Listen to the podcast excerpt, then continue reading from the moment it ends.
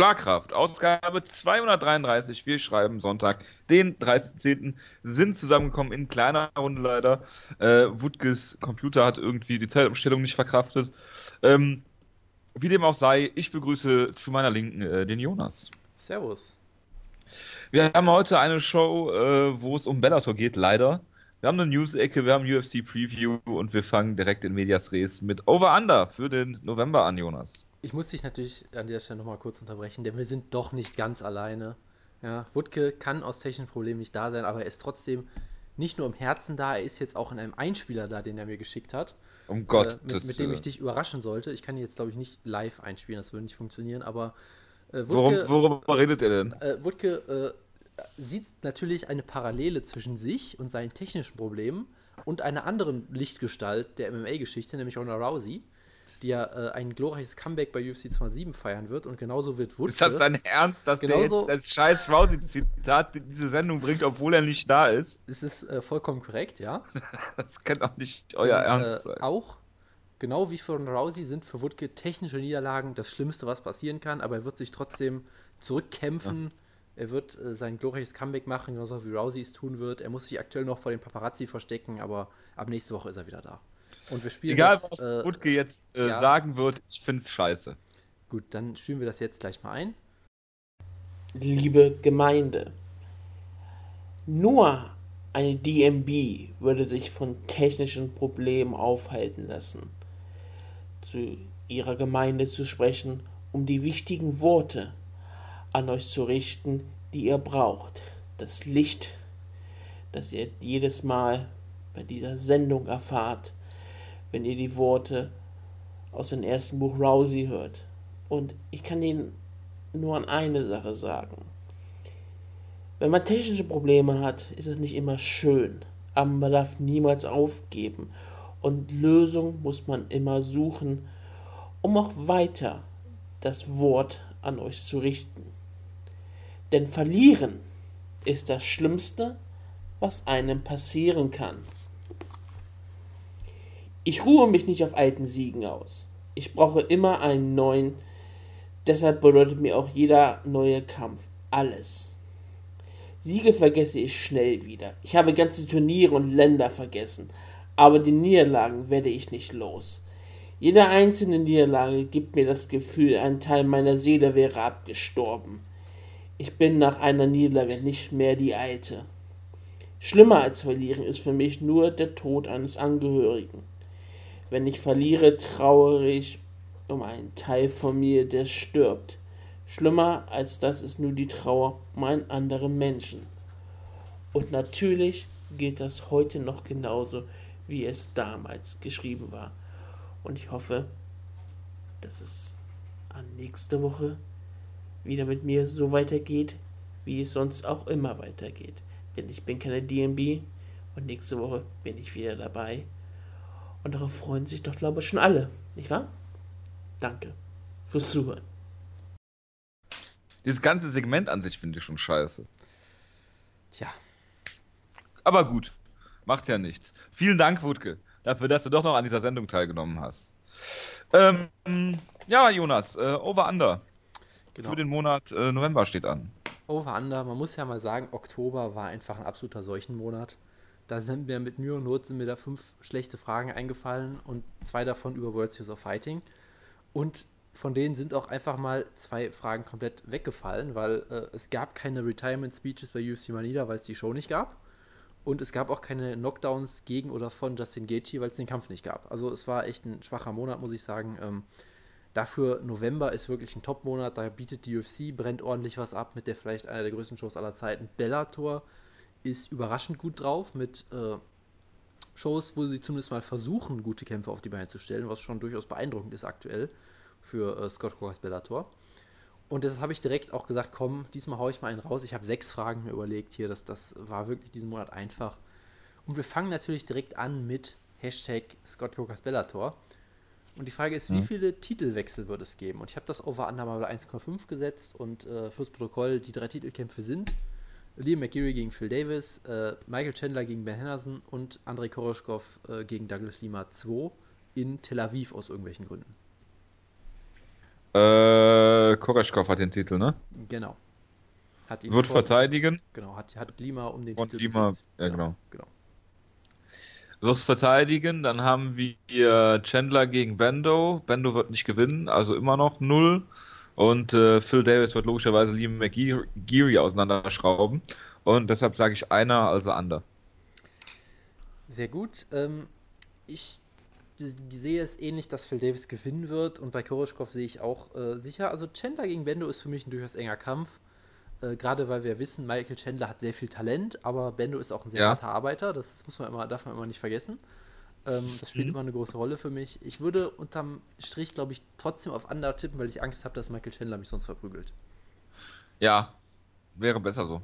Wer, was sagst du bei Davis gegen Geary? Äh, Phil Davis gewinnt natürlich per Anaconda Choke. Klare Sache. Natürlich. Ähm, dann geht es weiter mit der nächsten Frage und die Frage dreht sich um Bellator. Nämlich, Oh Bellator. Gott. Weißt du, UFC 205 ist da, ja? Und du hast jetzt schon zwei von fünf Fragen über Bellator. ja, da das, kriege ich wieder ist halt, einen das ist Anfall. halt ein, ein Twist, ja. Muss man mal. Bellator 164. Und die Frage ist da für mich einfach, wie viele KOs oder TKOs per Flying Knee gibt es? Und das Over-Under liegt bei 0,5. Dafür müsstest du mir sagen, wer auf der Card steht. Das müsste ich machen. Das ist Andrei Koroschkov, der gerne auch Flying Knees durchaus zeigt gegen Douglas Lima. Äh, sehr wichtig ist der Co-Main-Event an dieser Stelle, nämlich Scott Cleavey. Es geht nur um die Main Card, oder? Äh, ja, ja, weil Prelims ist eh egal, ja, stimmt schon, Maker. Äh, Scott Cleavey, bekannt als ehemaliger Gegner mal von Daniel Weichel, kämpft gegen wichtig Noat Lahat. Ähm, Das ist wichtig. der, wir schon live einzige, gesehen haben. der einzige Mann in der UFC-Geschichte, der es geschafft hat, zweimal mit dem Flying Knee ausgenockt zu werden. Und äh, der es geschafft hat, den Psychopathen äh, äh, Niklas Beckström zu besiegen. Aus dem Kampf, wo Niklas Beckström als eben solcher be bezeichnet wurde. Äh, das ist korrekt. Außerdem haben wir Georgi Karanien gegen Kirill Medvedovski oder so. Und Lena Ov Ovchinnikova gegen Carla Benitez. Doppel N mit dem Namen. Das ist äh, sensationell. ja, Ich sage Under. ich, ich glaube an Noat Lahat, ich sage Over. Gut. Ja. Äh, Moment, Maincard muss ich noch ergänzen. Genau, dann, Deswegen ist es Tel Aviv, damit sie Noah Lahat als Local äh, Hero äh, booken können. da, dafür hat es sich auf jeden Fall gelohnt dann, ja. Dann haben wir natürlich UFC 205, die erste von drei Fragen zu UFC 205. Nämlich einfach mal Anzahl der Pay-Per-View-Buys. Wir nehmen einfach die erste Schätzung von Dave Meltzer, die rauskommt. Und ich habe das Over-Under mal versucht, möglichst äh, spezifisch zu setzen, da, weil die Schätzungen werden ja sicherlich immer... 1,85 Millionen. Die, die, das, ich, deshalb wollte ich halt nicht eine Zahl nehmen, die auf 5 oder 0 endet, sondern ich habe einfach gesagt, 1,69 Millionen ist das Over-Under. Wenn Melzer jetzt wirklich reportet, 1,69 Millionen ist der Tipp, dann fresse ich einen Besen. Hm. Ich sage, das ist genau 1,69 Millionen. Nein. Ähm, ich, ich sage Over. Ich glaube, es wird der größte UFC Pay-Per-View äh, der Geschichte. Äh, ich glaube, äh, klar, diese Nate Diaz, Conor McGregor Geschichte war was ganz Besonderes. Ich weiß, wie viel waren es? 1,6 Millionen Buys? Ich, ich glaube irgendwie sowas. Ja. bei 202. Äh, ich gucke gleich mal nach. Ähm, ja, aber äh, ich denke, dass die, dass die Geschichte hier noch besser werden wird. Äh, auch weil sie das erste Mal in New York sind. Ich glaube, die zweite, ähm, zweite New York Show wird dann, wird dann schon etwas abflachen. Ich glaube auch nicht, dass sie öfter als einmal in den Madison Square Garden gehen werden pro Jahr. Ähm, plus drei Titelkämpfe, diese, diese Wahnsinns-Show. Der Trailer, den ich gesehen habe, der, der überzeugt mich auch einigermaßen. Von daher, ich denke, dass es so auf 1,7, 1,8 Millionen ähm, Buys rauslaufen wird. Und ja, mit Connor haben sie halt den größten Star, den, den sie haben in der Geschichte. Ohne jeden Zweifel. Und äh, wenn da nichts passiert, also wenn sich jetzt nicht äh, Connor oder Eddie Alvarez verletzen, denke ich, dass das äh, darauf hinauslaufen wird. Und selbst wenn sie sich verletzen, ist es noch eine unfassbar starke Karte. Ja, ich meine, die, die größte äh, Verletzung, die schlimmste Verletzung, die es geben konnte, gab es ja schon mit Dian Valante, deshalb wird da, glaube ich, nichts mehr passieren. Das ist richtig. Ich freue mich unfassbar auf oh ja. das äh, nächste Woche beginnende, nee, übernächste Woche beginnende äh, Embedded und äh, werde es posten und äh, sehr äh, abfeiern. 1,65 Millionen bei UFC 202 übrigens. Genau, genau, deshalb habe ich es ja auch ungefähr in die Nähe gelegt und ich stimme dir in fast allem, was du gesagt hast, zu. Ich glaube auch, dass diese Fehde mit Nate Diaz was ganz Besonderes ist. Was jetzt ein Kampf gegen Eddie Alvarez nicht unbedingt ist. Dafür hat es natürlich auch dieses erster Champion in zwei Gewichtsklassen, diesen, Hype natürlich, den MSG-Hype. du hast die Card allgemein. Ähm, und ich glaube halt auch, dass dieser Riesenkampf gegen Nate Diaz, wo Connor dann in einem packenden Kampf einen der besten Kämpfe des Jahres gewonnen hat, dass das auch nochmal ihm ein bisschen nach oben katapultiert vielleicht. Deshalb, ich tippe auch over, aber ich bin, ich bin auch echt mal gespannt, weil ich glaube halt auch schon, dass dieser, diese Nate Diaz-Rivalität was ganz Besonderes ist, aber trotzdem glaube ich, dass es hier doch nochmal getoppt wird. So. Ja, vor allen Dingen, wenn du auch bedenkst, dass zum Beispiel Ronda Rousey gegen äh, Batch Correa auf einer äh, nicht vorhandenen Karte irgendwo in Brasilien, ja. wo du dann noch Stefan Struve drauf hast und Big Knock und so 800.000 Dice zieht, ähm, dann denke ich, dass hier also alles unter 1,5 Millionen würde ich fast schon als Enttäuschung sehen für die UFC. Ja, da, auch wenn es eine, eine, eine, hervorragende Zahl wäre, ja, aber äh, für das, für den Aufwand, den sie betreiben, für die Card, ähm, fände ich das absolut angemessen. Das sehe ich ebenso. Man muss natürlich zur Verteidigung sagen, äh, wenn man schon sagt, dass äh, McGregor gegen, gegen Diaz eine ganz besondere Fehde ist, also im Vergleich zu Rousey gegen Correa war das ja gar nichts. Das war ja die größte Fehde der UFC-Geschichte. das, das, das, stimmt. Das vor allem auch mit dem logischsten von Ric Flair inspirierten Storytelling aller Zeiten. Das war großartig. Genau, und großartige Instagram-Videos von Demi Lovato. Oh ja. So, dann UFC 205. Wie viele Titelwechsel wird es geben bei der Show? Und ich habe das Over-Under mal bei 1,5 gesetzt. Bitteschön. Ich dachte bei 2,5. Nee, so äh, krass wollte ich jetzt nicht gehen. Also es, es, wechseln natürlich alle Titel gefühlt dieses Jahr, aber so, so hoch wollte ich dann doch nicht gehen. Also Sean Schienen von, äh, wie, wie heißt das? Wie heißt der Podcast, den er macht? Äh, Dieser komische irische. Hier MMA Sevilla oder irgendwie so. Sevilla MMA. Sevilla MMA, genau. Ähm, der, wenn man ihn auf Twitter beobachtet, einen ähnlichen Schlafrhythmus haben muss wie Wutke. ähm, Spricht für ihn, ja spricht, glaube ich, davon, dass es zwei klare Titelwechsel und eine Titelverteidigung geben wird. Ich, oder umgekehrt. Ne, zwei Titelverteidigung, einen Wechsel. Ich weiß nicht, ist ja auch egal. Ähm, äh, Joanna Jedrzejczyk gegen äh, Karolina Kowalkiewicz ähm, sehe ich enger, als das viele vielleicht tun. Ähm, ich denke, dass äh, Karolina Kowalkiewicz ähm, viele unterschätzt haben bis zum Kampf gegen Rose Namajunas, wo ich übrigens auch meinen MMA-Penis rausgeholt habe und ein Upset gecallt habe. Ähm, sage hier aber auch, dass Joanna äh, Jedrzejczyk den Kampf knapp gewinnen wird über die Distanz. Ich glaube nicht, dass es ein K.O. geben wird. Äh, Tyrone Woodley gegen Steven Wonderboy Thompson ist für mich ein klarer, äh, klarer Titelwechsel eigentlich. Ich wüsste nicht, was Tyrone Woodley machen sollte, um Steven Wonderboy Thompson zu gefährden. Ähm, und Eddie Alvarez. Um mal den Woodley-Klassiker rauszubringen: Ringen. Ich glaube nicht, dass Wutke diesen, diesen Klassiker rausholen wird gegen Wonderboy, aber generell. Das ist richtig, ja. aber, aber, generell ist das doch so sein, sein Argument immer. Ja, ich, ich verstehe ja, wo er herkommt, aber Wonderboy Thompson hat ähm, derart gutes Distanz, Distanzmanagement mittlerweile, ähm, dass er, glaube ich, da, da nicht äh, unter Probleme äh, gestellt werden würde. Selbst wenn Woodley ihn äh, zu Boden nimmt, ich meine, was soll Woodley machen? Ich glaube nicht, dass er ihn aus der Guard ausnockt äh, und ich glaube auch nicht, dass er den ganzen Kampf äh, halten kann. Und ich denke, dass Wonderboy ihn hier ziemlich klar outclassen wird. Also ich, ich muss natürlich jetzt wieder Wutke kurz einfließen lassen. Der einzige Mann, ja. der Stephen Wonderboy Thompson zu Boden mhm. nehmen kann, ist und bleibt Matt Brown. Das äh, stimmt soweit. Ähm, und Eddie Alvarez gegen Conor McGregor ist für mich ein Pick-Game-Kampf. Äh, man darf nicht vergessen, dass das der erste äh, Kampf für Conor McGregor im Lightweight ist, seit ewigen Zeiten. Bei Cage Warriors hat er mal den äh, Lightweight-Gürtel auch gehalten, aber ich meine, er hat jetzt die ganze Zeit im Featherweight gekämpft, bis auf zwei Kämpfe gegen Nate Diaz dieses Jahr im Welterweight. Ähm, das ist eine Dimension, die man berücksichtigen muss. Äh, wie Eddie Alvarez den Kampf führt, ist eine, eine Sache, die man berücksichtigen muss. Ähm, das sind sehr, sehr viele Fragezeichen für mich. Dein Over-Under war 1,5. Korrekt. Genau deswegen auch so gewählt.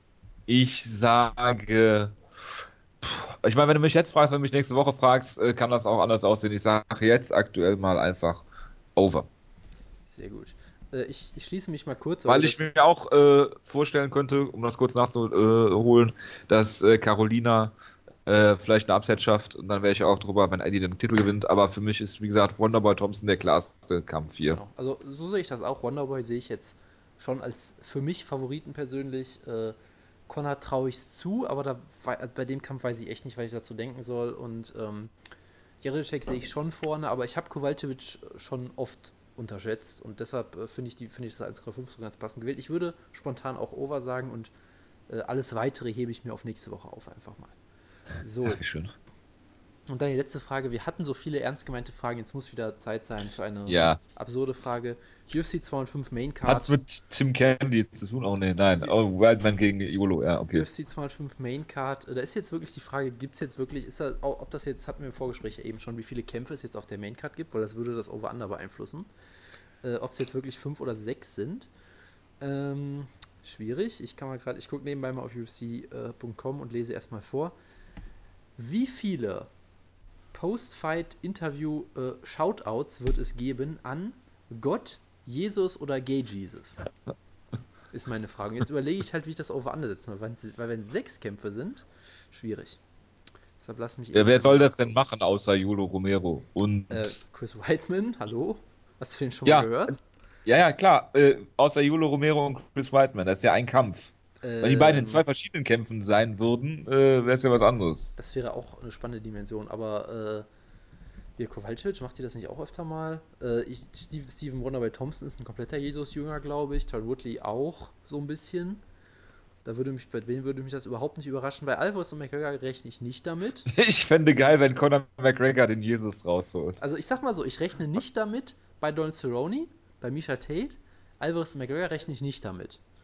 Äh, Aber äh, Misha Tate und äh, Brian Caraway sind doch jetzt getrennt. Das weiß ich nicht. Aber das hat, ich weiß nicht, was es mit Jesus zu tun hat. Also bei, bei Whiteman Keine gegen Ahnung. Romero habe ich das Gefühl, dass es 100% sicher ist, gerade weil ja sicher ist, dass YOLO gewinnen wird. Ähm, und wobei, selbst, selbst dann wird es spannend. Es könnte natürlich auch sein, dass er jetzt Schiss hat, über, über Gay Jesus zu reden und dann gar, über gar nichts sagt oder so. Nur über Gays redet. Also ich könnte es mir halt sehr gut vorstellen bei, bei Woodke und Thompson und bei Jedrzejczyk und Kowalczyk. Bei Wutke und Thompson. Bei Woodke und Thompson. Oh Gott. Ja, Das Verzeihung. Ja, aber ich, ich es wäre auch... macht ja nicht so ein Freundschaftsversprecher. Ja, nein, ich habe jetzt gerade dieses Bild im Kopf, wo Yolo Romero gewinnt und dann sagt, I want to talk about the gays oder so und dann, dann loslegt. Um Gottes Willen.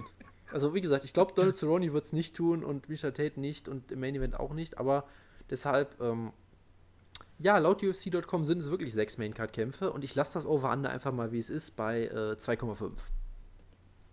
2,5. Korrekt. Also es geht nur um einen äh, religiösen Post- also Name Drop. Post-Fight-Interview im Käfig. Ja, Religiösen im- Name Drop. Name Drop. Also deshalb, äh, ja. Ja. genau. Habib würde nicht zählen, weil es nicht Jesus ist, aber der ist ja auch nicht auf der Maincard. Ich wollte gerade sagen. Ja, aber ist, äh, kannst du, äh, lassen wir das. Ähm, äh, geopolitische Diskussion kommen wir gleich erst, deswegen machen wir hier das Religionsfass nicht auf. Ähm, 2,5 erscheint mir sehr hoch, ich sage Under. Ich hingegen habe Vertrauen Ja, in den genau. Mann da oben, sage Over. Ähm, Ja. Gut, und dann haben wir noch eine Frage zu der Card, die wir gleich noch besprechen, nämlich UFC Mexiko, nenne ich es einfach mal. Äh, UFC Not Sea Level. Äh, und die Frage ist, wie viele Submission Finishes wird es geben? Äh, beschränken wir uns von mir aus wieder auf die Main Card, wo ich jetzt natürlich wieder UFC.com zugemacht habe. Und deshalb Äh, ich kann es ja mal vorlesen. Es ist äh, Rafael dos Anjos gegen Tony Ferguson, Martin Bravo gegen Claudio Puel, Puez. Ist nicht Das irgendeiner dieser der, Kämpfe sogar, sogar, ist nicht einer von USADA gesperrt worden, irgendein Typ aus dem TAF-Finale oder so? Ist ja auch egal. äh, hier steht was, ja, Canetti was forced to pull out of after bla. Ja, äh, Guido Canetti. Ist ja egal. Klingt äh, argentinisch, glaube ich, aber äh, ja. Egal. Jedenfalls, äh, Diego Sanchez gegen Marcin Held, äh, Ricardo Lamas gegen Charles Oliveira, Benil Dariush gegen Rashid Magomedov und Alexa Grasso gegen Heather Joe Clark, was eine eigentlich echt gute Maincard ist, wie ich finde. Ist korrekt. Macht wieder Ähm, sechs Kämpfe, ja. Genau, sechs Kämpfe. Gut. Deshalb, ich habe mir halt überlegt, Tony Ferguson hat einen Submission Finisher, Martin Held ist einer der besten Leglocker, Oliveira hat mit die beste Guillotine, äh, Darius ist auch ein sehr guter Grappler, da ist einiges an Potenzial auf jeden Fall da. Und deshalb habe ich das Over-Under gesetzt, genau bei 1,5, hatte ich gesagt. Oh, 1,5 erscheint mir ja fast schon ein bisschen niedrig. Tja. Wobei ich nicht glaube, dass Oliveira in der Lage sein wird, Ricardo Lamas zu submitten. Dafür halte ich Lamas für zu gut. Ist auch Division 3 Ringer, deswegen. Deshalb ist er nicht Äh. submitbar, das, das macht Sinn, ja?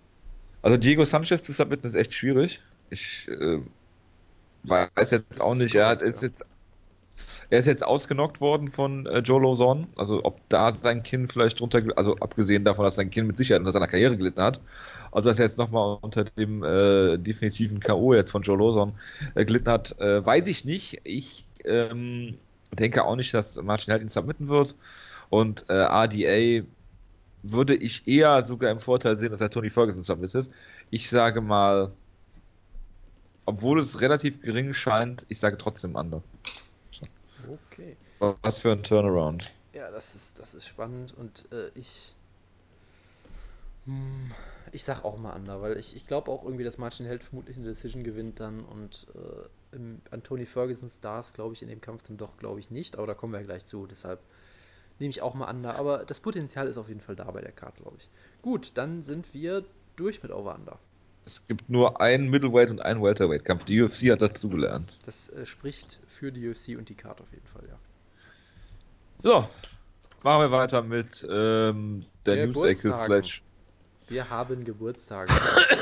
ja, Jonas hat darauf bestanden, dass wir Geburtstage vorlesen. Warum, weiß ich nicht, aber als er die Geburtstage gelesen hat, war er noch mehr davon überzeugt, dass wir es unbedingt mit reinnehmen sollten, weil irgendjemand Geburtstag hat, über den ich mich wahrscheinlich sehr freuen werde. Ich möchte ein Zitat vorlesen. Ich wollte erst ja. noch Geburtstage lesen, aber passte nicht in die Stimmung. Also Wutke wollte auch das noch übernehmen, aber es hat dann doch nicht oh, die, Das heißt, er hatte ein sehr düsteres Rousey-Zitat Stimmung gepasst. Nein, es war ja ein triumphales, dass er, äh, okay. dass er jetzt den Grind embraced und weiß ich dann nicht was. Muss ich, muss ich ja die Sendung tatsächlich hören. Ja, also erstmal, äh, das war genau heute am Geburtstag, äh, ein paar Leute Katsunori Kikuno hat Geburtstag, der Meister des Crash Kicks, der damit gewonnen hat jetzt gegen äh, genau. Omigawa. Genau, hat ne? er nicht sogar mit seinem Crash Kick wieder gewonnen in diesem absurden Gajurima Turnier oder wie auch ja, immer die ja, Dinger heißen? Genau, genau, ja. genau. Dann Was ich weiß, ist erschreckend, ja. Ein absoluter Wutke-Favorit. Der Wilde Westen hat Geburtstag, Ed Wild West. Ja, das, das ich habe ihn vorhin, vorhin noch genamedroppt. Ja. Das ist wunderbar.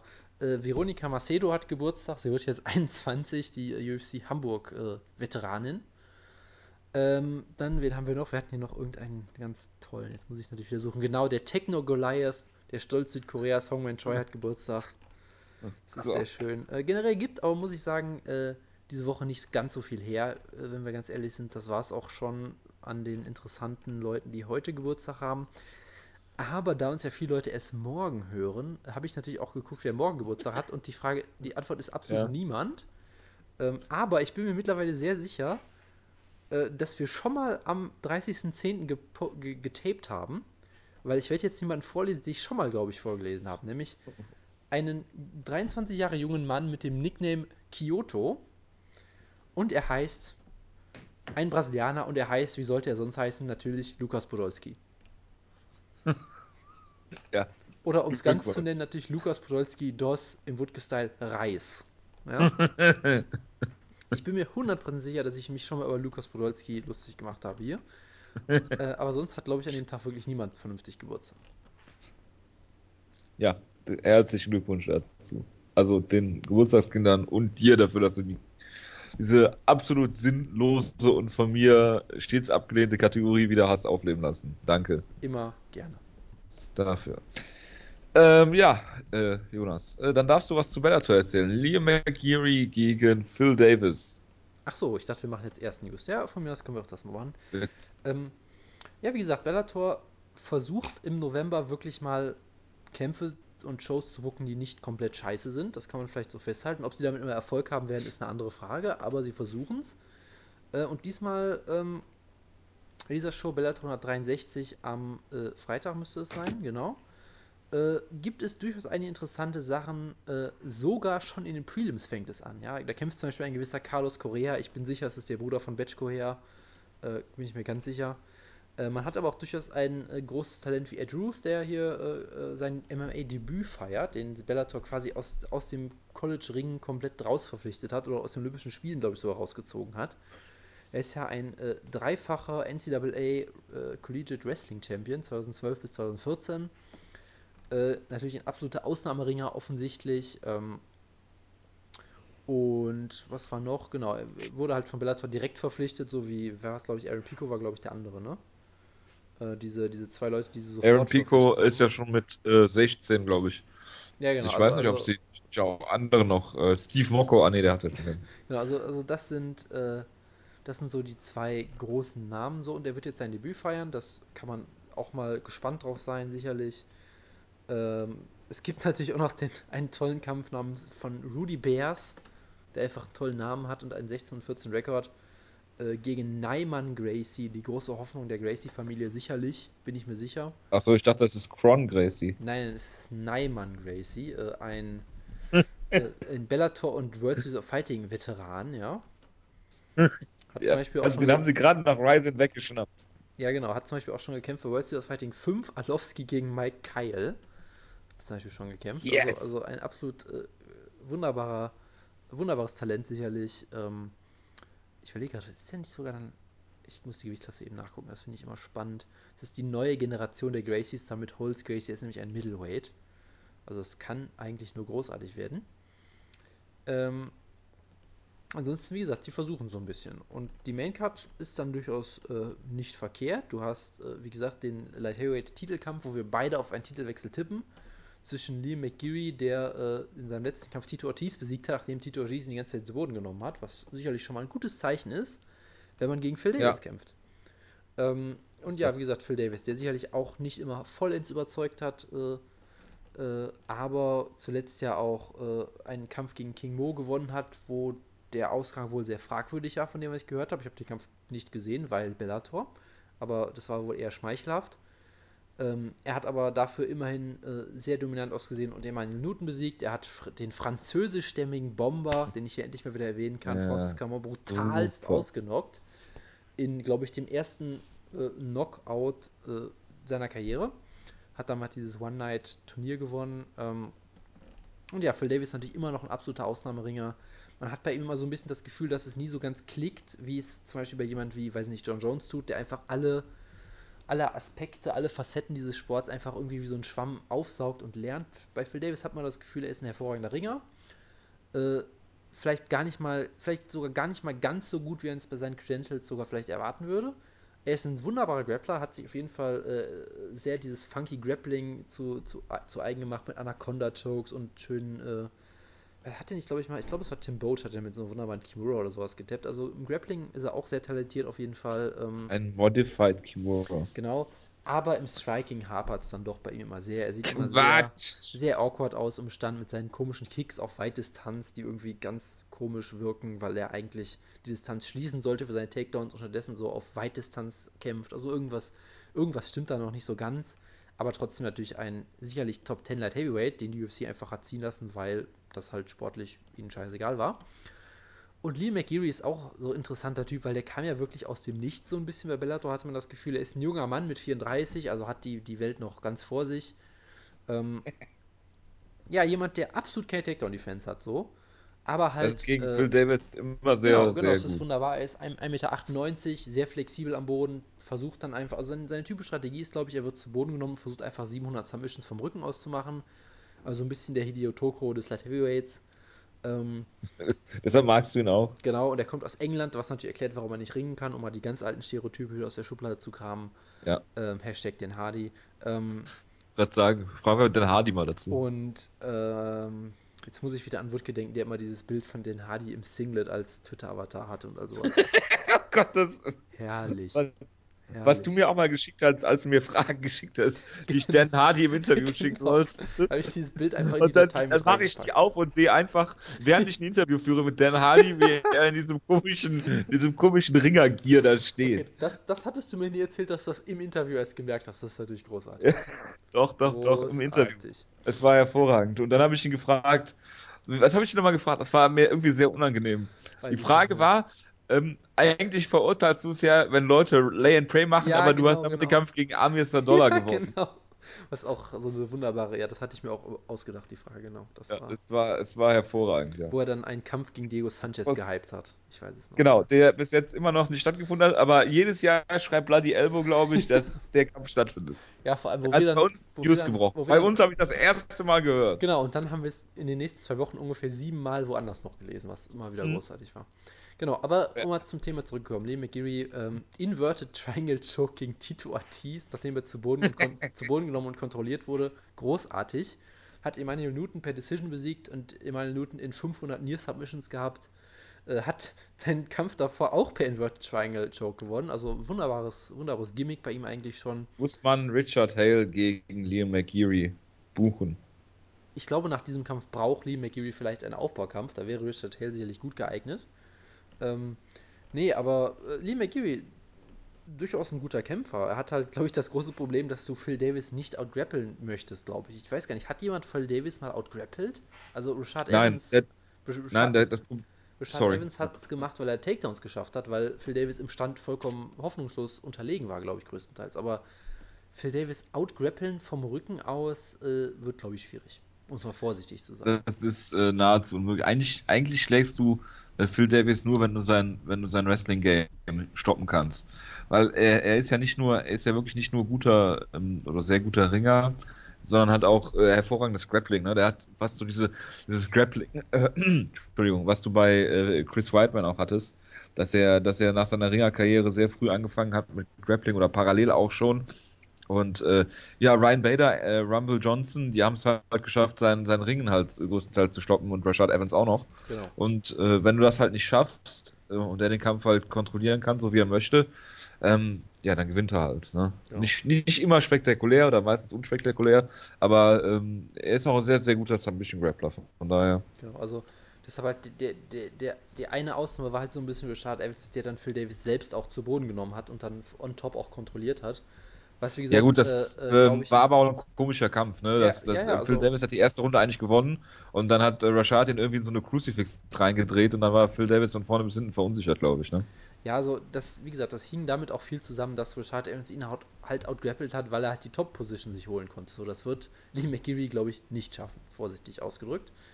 Ähm, und von daher, ja, also wir haben ja, glaube ich, schon genug zu dem Kampf gesagt. Es, können, es sollte unterhaltsam werden, denke ich mal durchaus, weil ich glaube, Lee McGeary ist schon jemand. Ich glaube nicht, dass er sich von Phil Davis so einlullen lassen wird oder sowas. Also ich glaube nicht, dass er einfach auf Distanz ein Kickbox-Duell führen will mit Phil Davis und dann verliert einfach oder irgend so ein Quatsch. Ich glaube schon, dass er einfach im Stand relativ wild hinter Phil Davis herrennen wird, weil ihm, ich glaube, er ist auch so jemand, er weiß, dass er nicht ringen kann, ist ihm auch egal. Und er hat seinen Stil halt versucht darauf anzupassen, was gegen Phil Davis, wie gesagt, glaube ich, nicht klappen wird, aber er wird dann, glaube ich, schon ähm, ja, versuchen im Stand äh, ordentlich Dampf äh, und Druck zu machen. Und Phil Davis wird ihn halt zu Boden nehmen. Und dann am Boden wird es interessant. Also äh, er wird vielleicht, vielleicht schafft Lee McGeary ja sogar irgendeinen Sweep oder eine Near Submission und wird dann, äh, ist dann mal kurz on top. Oder vielleicht wird er einfach von Phil Davis ja, Lane-Frame-mäßig am Boden gehalten. Oder vielleicht schafft Phil Davis selber eine Submission, weil Lee McGeary zu offensiv agiert. Also da sind durchaus einige Möglichkeiten offen und unterm Strich wird Phil Davis hier, glaube ich, den Titel gewinnen. Gut, zum Rest der Card. Willst du noch was zu äh, The Return of Sergei, Sergei Karitonov sagen? Wir haben natürlich erstmal noch Irish Grand Ward, die große Hoffnung von Bellator. Äh, Ryzen-Veteran, ja, hat äh, gegen Mr. Cyborg Santos per Hilog verloren, zuletzt in drei Sekunden. Das ist wunderbar. Ähm, gegen Sad Avad. Das ist Das ein, ist das, was die Leute sehen das wollen. ist ein Kampf, äh, der, laut äh, der laut Jojo zutiefst deprimierend ist. Ich habe noch versucht zu sagen, dass der Kampf zumindest nicht scheiße ist. Da habe ich gerade im Vorgespräch schon einen auf den Deckel für gekriegt. Ja, der ähm, Kampf ist zutiefst scheiße, weil Jonas das hier ankündigt, als wäre es eine sportlich relevante, gute Card. Dann, wie gesagt, ich habe, ich habe nur gesagt, dass Bellator es wenigstens versucht diesmal. Ich habe nicht gesagt, dass sie immer Erfolg haben. Ähm, dann haben wir Derek Anderson, der äh, auch äh, mal jemand war, den man vielleicht kannte. Äh, der, Als er noch Derek Anderson hieß. genau, er hat mal Patricky Freire äh, gegen, den, gegen den gewonnen. Er hat mal gegen Martin Held verloren. Also er hat zumindest, er ist jemand, der zumindest seit einer ganzen Weile Bellator kämpft und sich so ein bisschen so einen Namen gemacht hat.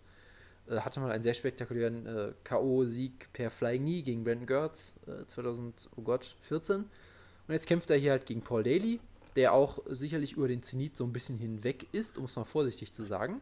Quatsch. Äh, der halt im Prinzip. Aber er kommt doch irgendwann noch seine Revanche gegen Josh Koscheck. ich will es schwer hoffen, ja. Ich meine, er hatte jetzt. Daly hatte jetzt halt Kämpfe gegen Andy Urich und Dennis Olsen, die beide niemand kennt, wo er halt gewonnen hat, was vielleicht auch nicht so viel aussagt. Ein Decision-Sieg über André Santos. Das sind halt alles Leute, die, die niemand kennt. Das war halt die Scott Coker-Formula.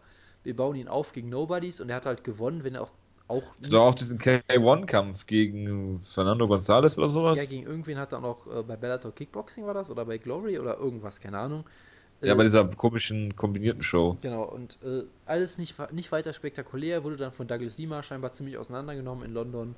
Trotzdem, Paul Daly kann immer noch unterhaltsam werden und Derek Anderson ist halt solide. Da könnte ein unterhaltsames Slugfest vielleicht draus werden. Vielleicht gibt es einen schönen K.O.-Sieg für Daly oder was auch immer.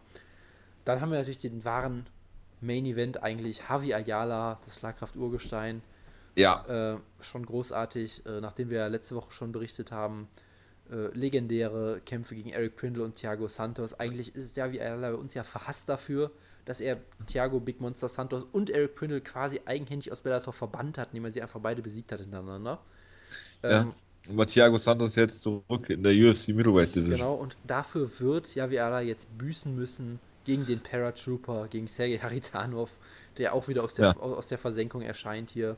Ja. Äh, mit äh, ja, seinem letzten MMA-Kampf war, glaube ich, bei Strikeforce. Sehe ich das gerade richtig? Oder hat MMA Junkie keine kompletten Records? Ich muss gerade nochmal. Gegen Josh Barnett oder was? Genau, das ist der letzte Kampf, den sie hier listen. Ich gucke lieber nochmal bei Sherlock. Aber ja, er war ja größtenteils bei Glory auch unterwegs gewesen, lange Zeit, Ja, glaube ich. genau.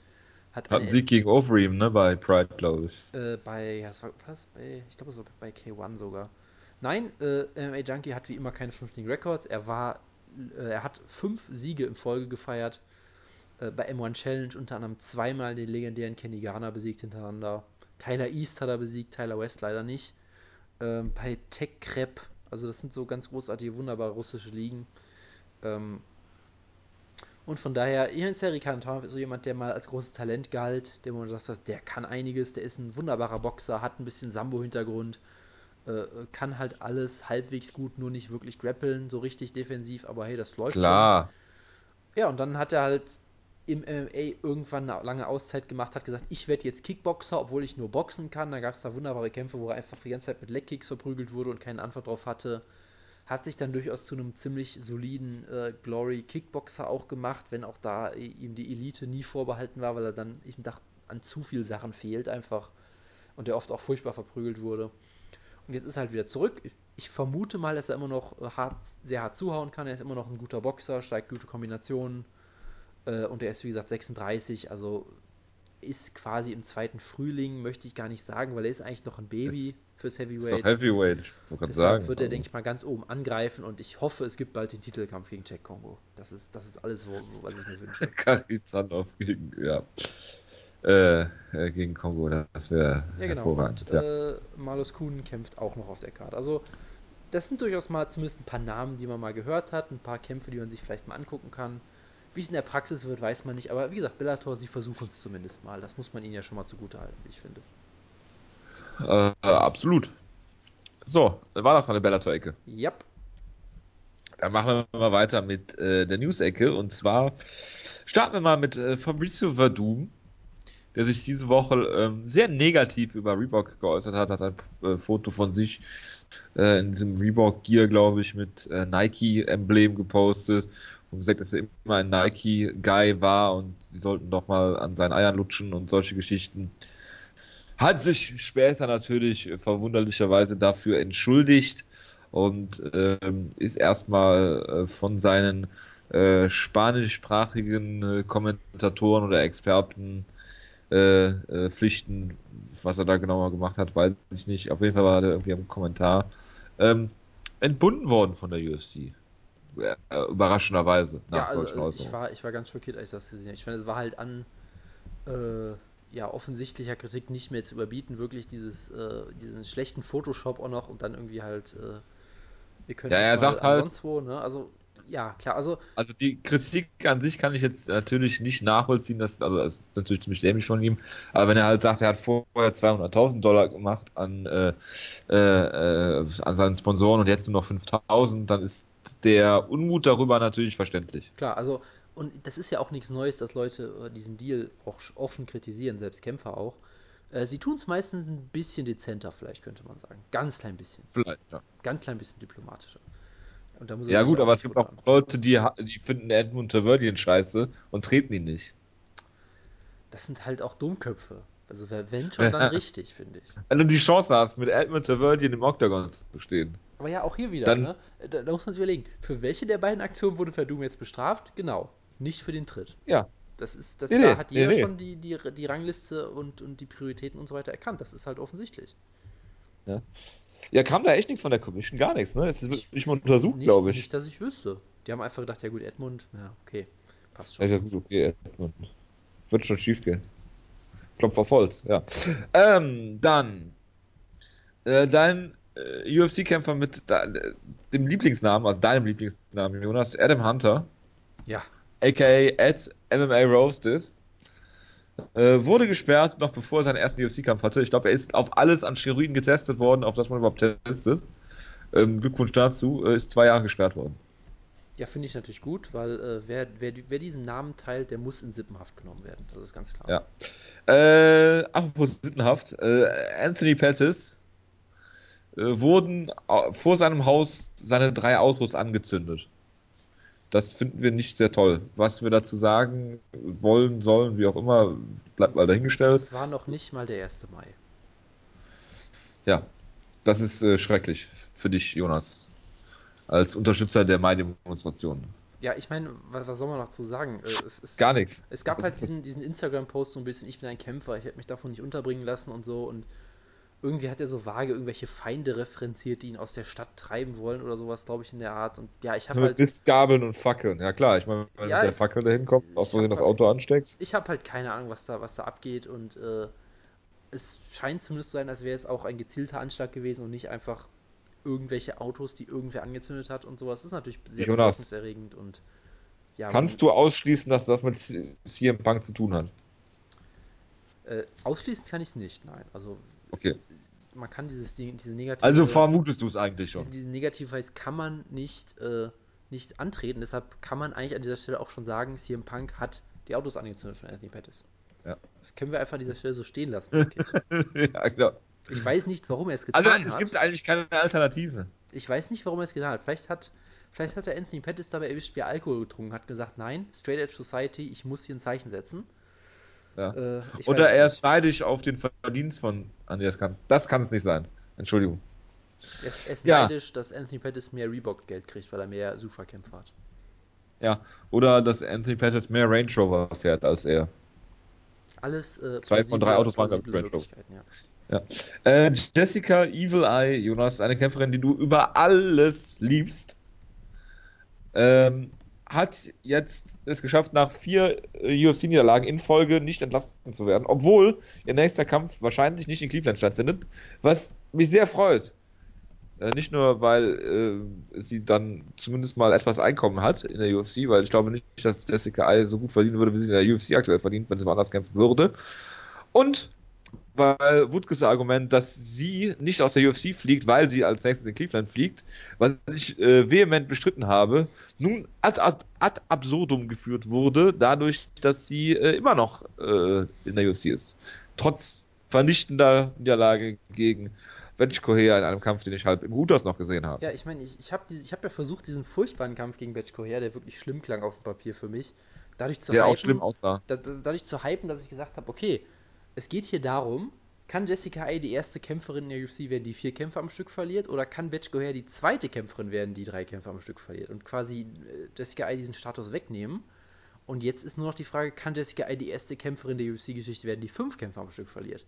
Und Hat das bin, ein Kämpfer überhaupt mal geschafft? Ich glaube, Dan Hardy hatte mal drei oder vier Niederlagen in Folge, ne? Es gab mal irgendwen. Oh Gott, ey, das war, das ist so eine tolle, das ist so eine richtig tolle Trivia-Question. Es gab irgendwen, dessen Name mir gerade nicht mehr einfällt. Ich werde das jetzt googeln. Ich habe einen Verdacht. Ich glaube, Dan Hardy hat es mal geschafft, äh, drei oder vier Kämpfe hintereinander zu verlieren und nicht entlassen zu werden. Ja, ja, also drei Kämpfe geht, glaube ich, noch, aber ich habe einen Verdacht. Ha, nee, vier Kämpfe hat er. Ha, ich hab's. Ja, bitte. Steve Cantwell. Hashtag WEC Never Die. Steve Cantwell. So, pass auf. Er hat, er war WEC Champion, hat Brian Stan ausgenockt. War, glaub, war der da amtierender Champion? Ich glaube sogar, ist in UFC Ja, der war amtierend. Der, der hat, war Champion. Äh, hat ja. sein UFC-Debüt äh, gewonnen, hat danach fünf Kämpfe am Stück verloren. Ja. Nee, äh, Dan Hardy hatte nur vier Kämpfe. GSP, Condit, Johnson und äh, Lydell. Ja. Und hat dann auch prompt seine Karriere beendet. Ja. Zu Recht. Tja. Steve Canfield, stimmt. Geil. Ach, ist das herrlich. Äh, ja. Matt Brown. Apropos herrlich. Hat, äh, bitte? Apropos herrlich. Ja, Matt Brown hat sich geäußert, dass er nach, seinem, äh, nach seiner Niederlage gegen äh, Jake Allenberger, gut, man, wenn man gegen Jake Allenberger per K.O. verliert im Jahr 2016, kommt man natürlich auf dumme Gedanken, das ist ganz klar. Er hat sich jetzt ähnlich wie Ronda Rousey geäußert dazu, dass er dann Selbstmordgedanken hatte, was er zwei Tage später nicht dementiert hat, dass er diese Gedanken hatte, sondern es tat ihm leid, dass er es geäußert hat. So. Auch wieder eine sehr, sehr hervorragende Leistung von Matt Brown. Der, sobald er den Mund aufmacht, glaube ich, nur Scheiße produziert. Ich weiß nicht, was ich zu sagen. Ich bin jetzt, äh, ich muss, ich muss. Ja, nix. Ja, ich, ich weiß auch nicht. Also, Es äh, ist, es ist einfach ziemlich dämlich. ja, wir haben halt den Matt Brown-Experten nicht vor Ort, der jetzt was dazu sagen könnte. er hat leider auch nichts dazu aufgenommen, sondern nur über Ronda Rousey geredet, der alte Ja gut, das ist ja die Parallele. Fanboy hier. Aber das ist eine gute Überleitung, Jonas, weil äh, Kayla Harrison, äh, die, äh, sie hat eine Medaille gewonnen. War es Gold? Hat sie Gold gewonnen bei Sie Olympia im Judo? Hat irgendwas gewonnen, aber ich weiß nicht was. Ich weiß nicht, ob sie Gold gewonnen hat. Auf, ich meine, sie hat Gold gewonnen. Ähm, Behaupten in einer, einfach, dass sie Gold gewonnen hat. aber in einer höheren Gewichtsklasse, als das MMA äh, so hergibt im, Main, im Mainstream für die Frauen-Divisions. ähm, hat bei, äh, hat nach, der, nach, seiner, nach ihrem äh, äh, Olympiasieg auch sich äh, mehr oder minder ähm, offen gehalten, eine MMA-Karriere zu beginnen, war da nicht so ganz, irgendwie stand irgendwie nicht ganz dahinter, äh, sehr widersprüchliche Aussagen äh, getroffen und hat jetzt bei World Series of Fighting einen Vertrag unterschrieben und Wo äh, auch sonst. ja natürlich. Oh, Äh. Und äh, ja, viele sehen sie jetzt als nächste Ronda Rousey, obwohl man das natürlich nicht vergleichen kann. Meine, Ich äh, Sarah McMahon zum Beispiel ist auch olympische Silbermedaillengewinnerin im, im Ringen. Und äh, ja, die hat jetzt zu noch halb so viel Erfolg gebracht wie Ronda Rousey. Es ist natürlich immer schwierig, das zu vergleichen. Jo, es gibt doch, glaube ich, nur ein, eine plausible Erklärung dafür, warum sie über World Series of Fighting unterschrieben hat, oder? Sie möchte unbedingt im Madison Square Garden kämpfen. Nein, sie möchte unbedingt im Madison Square Garden Theater kämpfen. Ah, okay, verstehe. Das ist, Der- ist aber eigentlich, wahrscheinlich, das ist ja wo wahrscheinlich die Garderobe vom Madison Square Garden ist. das ist doch eigentlich das Gleiche, wenn man zumindest Ray Sefo fragt. Ist das so? Sagt er das? Das behaupte ich jetzt einfach mal. Ich weiß nicht, ob Ray Sefo den Unterschied kennt. Das ist das Tolle, bei Ray Sefo kann man sowas immer behaupten und äh, es wird schwierig, das Gegenteil zu beweisen. Genauso Ray, wie kämpft es schwierig, selbst. Genauso wie es Oder will schwierig, sie gegen Ray Sefo kämpfen vielleicht? oder so, genauso wie es schwierig wird zu beweisen, dass CM Punk nicht die Autos angezündet hat von Anthony Pettis. ja, äh, das ist auch eine gute Überleitung, weil es wird schwierig, äh, die französische äh, Entscheidung nachzuvollziehen, MMA komplett zu verbieten. Ich meine, Frankreich als Land generell pff, schwierig, ja, um da mal bei äh, unsere Geokraft-Diskussion anzufangen. Ähm, hat jetzt äh, MMA komplett verboten. Äh, sie hatten mal, äh, glaube ich, diese ganzen MMA-Kämpfe, die erlaubt waren, waren ohne Elbows am Boden oder sowas, oder ge- generell ohne Elbows. Da hatte Taylor Lapilus ja auch Probleme. Oder, Als oder war er es eine nicht, sogar, nicht sogar komplett ohne Ground and Pound? Ich krieg's nicht mehr so ganz zusammen. Oder komplett ohne Ground Pound. Also Taylor Lapilus hat auf jeden Fall Probleme, eine Lizenz zu bekommen, um gegen Dennis Weaver zu kämpfen. Genau. Ähm, und jetzt hat äh, Frankreich MMA komplett verboten. Die wichtigste News dazu natürlich, Karl Amasu, Bellator-Veteran, kämpft jetzt offiziell unter deutscher Flagge. Ja, äh, willkommen Aus zu Protest. willkommen zu Hashtag Germany. Willkommen zu Hause. Das auf jeden Fall auch, ja. Jonas, was sagst du da natürlich dazu? Und äh, zu Frankreich generell, das interessiert mich eigentlich noch viel mehr. Äh, ich verurteile das zutiefst natürlich. Äh, ich Ja. bin nicht Woodcast, deshalb werde ich jetzt keine komischen Parolen über Frankreich rausgeben.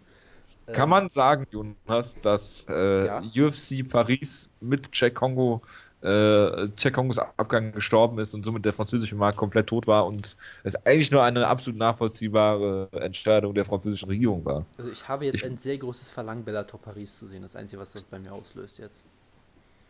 Und das Tolle ist ja, Muss man vielleicht eine ehemalige französische Kolonie nach Afrika geben? Kamerun oder so. Mauretanien, irgendwie sowas. Da, ja. Nein, Kamerun mit Sokojo im Main Event. Natürlich gegen Paul Bontello.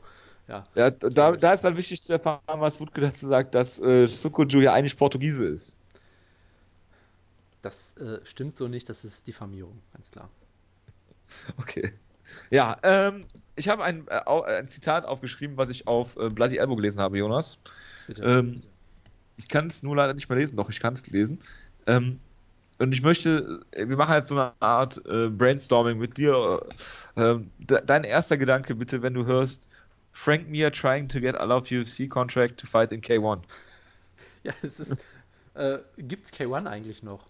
Wäre meine erste Das Frage. weiß ich nicht, aber Das wäre schon mal wichtig. ersetze, ersetze es durch Kickboxen. Vielleicht kann er ja dann in der König Pilsen Arena in Oberhausen kämpfen im Dezember. Das wäre sehr schön. Ähm, ja, hat Ja. er nicht auch gesagt, dass er bei Ahmad kämpfen möchte, äh, bei Herrn Kadirov, mit dem er ja schon Ja. damals so schön posiert hat mit seiner vergoldeten AK-47. Also ich finde, das ist echt ein Match made in heaven. Ich finde, äh, äh, äh, Kadirov kann dann direkt auch so eine eigene Embedded-Serie drehen, wo er die ganze Zeit mit Frank Mir irgendwelche Hügel hochjoggt und solche Geschichten. Das, das, wäre sehr toll. Ähm, Ja. Und ja, ich kann Frank Mir nur zu dieser Entscheidung auf jeden Fall Glück wünschen. Das wird ein großer Spaß auf jeden Fall. Gegen wen würdest du Frank Mir dann im Kickboxen gerne sehen? Anderson Silva. Ich meine Anderson, Braddock Silva. Braddock Silva natürlich. Ja. Äh, was ist mit ähm, Sammy Shield zum Beispiel, aus, äh, der aus dem Retirement kommt? Also ich glaube, um Sammy Schild aus dem Retirement zu holen mit seinem doch mittlerweile fortgeschrittenen Alter, musst du ihm wirklich einen Money-Fight bieten und Ja, ich, wüsste nicht, ich wüsste nicht, wer, wer außer Frank Mir das, das erreichen könnte. Bonjaski. Dann würde ich auf Over 0,5 Flying TK, äh, Flying Knee TK austippen. Grundgütiger. Ja. Gut, oder, oder Jonas, Nein, ich, ich, hab's. muss es ich sagen, hab's. Ich hab's. glaube Feitosa. Nein, ich hab's. Ich hab's. Nein, glaube Feitosa. Ja, ich glaube, Brazilian ist geil. Ich, ich, ich würde sehr gerne sehen, wie Frank Mir Brazilian Kick ausgenutzt wird, aber ich hab's. Ich hab's noch besser. Ja. Ein Rematch wird es. Frank Mir gegen Tottafi 2. Ja. Bei Glory. Ich habe noch einen Vorschlag für dich. Er ist jetzt wieder frei. Alexander Emelianenko Oh Gott. wurde vorzeitig aus dem Knast entlassen. Ja, warum auch nicht? Spricht ja auch Krude- nichts, nichts dagegen. Nein, also nur weil er jetzt seine äh, Haushälterin sexuell belästigt hat, ist das ja irgendwie kein Grund äh, oder was so gekidnappt und doch irgendwas. Also äh, äh, sehr äh, interessante ähm, ja, Anschuldigungen, die man da äh, gegen Alexander Emelianenko hört. Wenn man sich Bilder von ihm anguckt, äh, Glaubt man alles Ja. ungesehen, ja? also wenn der vor eine Jury tritt, äh, ja, Dann rennt die Äh, Jury weg, ist das Problem. Da kann er nicht verurteilt werden. Das ist vielleicht auch seine, Genau. seine, seine Rechtsstrategie. Also ich träume wieder gut von Alexander Emelianenko heute Nacht. Äh, er ist vorzeitig aus dem, äh, aus dem äh, Knast entlassen worden und will dieses Jahr, glaube ich, auch wieder kämpfen, ne, Jonas? Irgendwas habe ich ja in unserem Gruppenchat gelesen. Ich habe gelesen, dass irgendeine Liga ihm schon einen Kampf angeboten hat in Russland, glaube ich. Das war das. Ja. war- Das, das wäre natürlich die geilste Story jetzt, wenn er Bigfoot jetzt, wenn er jetzt bei Kadyrov kämpft als big großes Fuck you an Fedor. Das wäre es doch jetzt. Ja. Und dann, und Bigfoot dann, und dann kommt am Ende raus. Man hält eine Promo. Bruder, ich war's, der deine Tochter verprügelt hat auf offener Straße. Gott, dann geht's richtig los. Oh Gott. Das Ja, wär's das, doch. Das wäre nach den Madrid-Brüdern der größte Brüderkampf, den man so bu äh, bucken kann. Also bitte, Äh, na, bitte nach den Jones-Brüdern. Vergiss bitte nicht Phoenix Jones, ja? Ach so. Ich dachte John Jones und Chandler Jones. Äh, nein. Und Ähm, ja. ja, ja, ja, also wirklich. Jonas. Bigfoot Silver ist ja jetzt auch von der russischen Organisation äh, unter Vertrag genommen worden. Ich wollte es eigentlich gar nicht erwähnen, aber hier steht irgendwas mit äh, Bigfoot slash Geo slash Jonas auf, auf meinem Zettel. Das klingt du mir das bitte soweit, ja. Also er wurde ja von dieser Promotion äh, verpflichtet, dessen Namen ich jetzt gar nicht mehr weiß und das ist auch eigentlich egal, die muss man auch nicht, dem muss man auch kein Spotlight geben hier vor unserer riesigen, riesigen äh, äh, Audience hier. Ähm, sie bieten ihm scheinmal eine halbe Million und ähm, damit haben sich ja im Cyber schon alle gedacht, oh, da verdient sich eine goldene Nase, ist ja wunderbar. Äh, Best-Case-Szenario für ihn, er verkloppt irgendwelche Cans und kriegt gutes Geld. Ist vielleicht doch nicht so ein gutes Szenario, weil ähm, gab es natürlich einen wunderbaren Artikel von dem einzigartigen, unvergleichbaren Karim Sidan auf Bloody Elbow, der dann mal so erklärt hat, was das für Leute sind. Da steckt halt wieder irgendein Großfinanzier, Industrieller, irgendwas, glaube ich, dahinter. Und das Spannende war halt, das ist eine Promotion, die äh, russisch, den russischen Volkshelden Jeff Monson, den Vertreter der Kommunistischen Partei Russlands, den Dancing with the Stars äh, Helden Jeff Monson, also eine russische Ikone wirklich, den haben sie auch mal gebucht und ihm sehr, sehr böse. Äh, hörst du mich noch? Jetzt wieder. Ah, okay. Äh, ja, dann rede ich einfach weiter. Ähm, die, die, die haben dieser russischen Ikone Jeff Monson damals sehr übel mitgespielt, der halt gesagt hat, ich habe mir eine schlimme Verletzung zugezogen, ich kann jetzt nicht kämpfen. haben gesagt, ja, komm einfach hin, wir machen einfach nur Exhibition. Ja, du machst einfach nur, du demonstrierst ein paar Moves mit deinem Gegner und dann kämpft ihr irgendwann, wenn ihr wieder fit seid. Dann ist er halt hingefahren und es wurde immer verschoben. Er hat ja gedacht, ja, wir müssen ja dann, also eigentlich hat er gedacht, er worked ein Wrestling-Match oder irgendwie sowas, keine Ahnung. Ja, genau, das haben sie ihm versprochen. Und, und ja. dann dachte er, ja gut, ich muss mich jetzt mal mit dem Typen treffen und das absprechen. Wir müssen da jetzt hier unsere Spots, unsere Highspots planen und so. Und dann wurde immer gesagt, ja, der hat gerade keine Zeit, machen wir nach Weigh-ins. Es wurde immer wieder verschoben. ja, und dann äh, äh, hat der gesagt, ja, wir müssen das nicht absprechen. Der weiß genau, der ist ein Profi, das ist Exhibition, alles super. Und hat der Typ ihn furchtbar, dann hat der Typ halt gegen ihn geshootet, ja, wie Akira Maeda zu besten Zeiten, hat ihn furchtbar verprügelt. So, und das ist die Promotion, bei der das Big heißt geshootet. Ich glaube nicht, dass der wusste, dass es überhaupt so Das stattfinden kann natürlich sollte. sein, dass sie ihm einfach gesagt haben, Jeff Monson äh, hat, hat äh, Putins Mutter beleidigt und jetzt äh, gucken wir, was das wird. Ähm, Du hast es aber mit Putin-Anspielung heute, ne? es ist halt geopolitisch heute mal die Ausgabe, ganz klar. Ach so. Putin Kadyrov, ja. Ja, bitte. Ja, nee, also äh, das scheint eine sehr grundsolide Promotion auf jeden Fall zu sein und ich bin mir sicher, da wird Bigfoot äh, gut behandelt werden auf jeden Fall und ich glaube, es ist sogar der gleiche Typ, Dev, den Dev Monster gekämpft hat. Müsste ich jetzt mal nochmal nachgucken. Und äh, das klingt auf jeden Fall, wie ich finde, vielversprechend und ich hoffe mal, dass äh, sich die Geschichte nicht wiederholt. Ich hoffe, sie bieten ihm auch einen Exhibition-Kampf an, Weil, den, mein, dem beide zustimmen, aber Bigfoot weiß von Jeff Monson, ja, weil beide ja bei AT&T er trainieren. gegen den So. Und dann shootet er gegen den Typen und verprügelt ihn und rächt Jeff Monson. Das wäre großartig, ja. Genau, und der, der tritt dann einfach in, in, in, in, so, ein, in so einem Gi-Hemd an oder sowas. Erstmal einfach nur und reißt sich das da vom Leib und drunter hat er dann ein T-Shirt der Kommunistischen Partei Russlands mit dem Gesicht von Jeff Monson drauf und dann äh, Genau. wissen wir, was los ist. Und dann gibt's wieder so ein geiles Monson hier äh, Video von äh, ATT, was Mike, äh, äh, Mike Brown dann wieder verarscht. Und Das dann, wäre und dann, und dann genau, dann greift sich Bigfoot das Mike und sagt, You wanna get fucked for free? Und dann geht's richtig ab. ja, genau. Großart, ein großartiges Bild haben wir da gerade auch heraufbeschworen, auf jeden Fall. Gut. Jojo? Hm.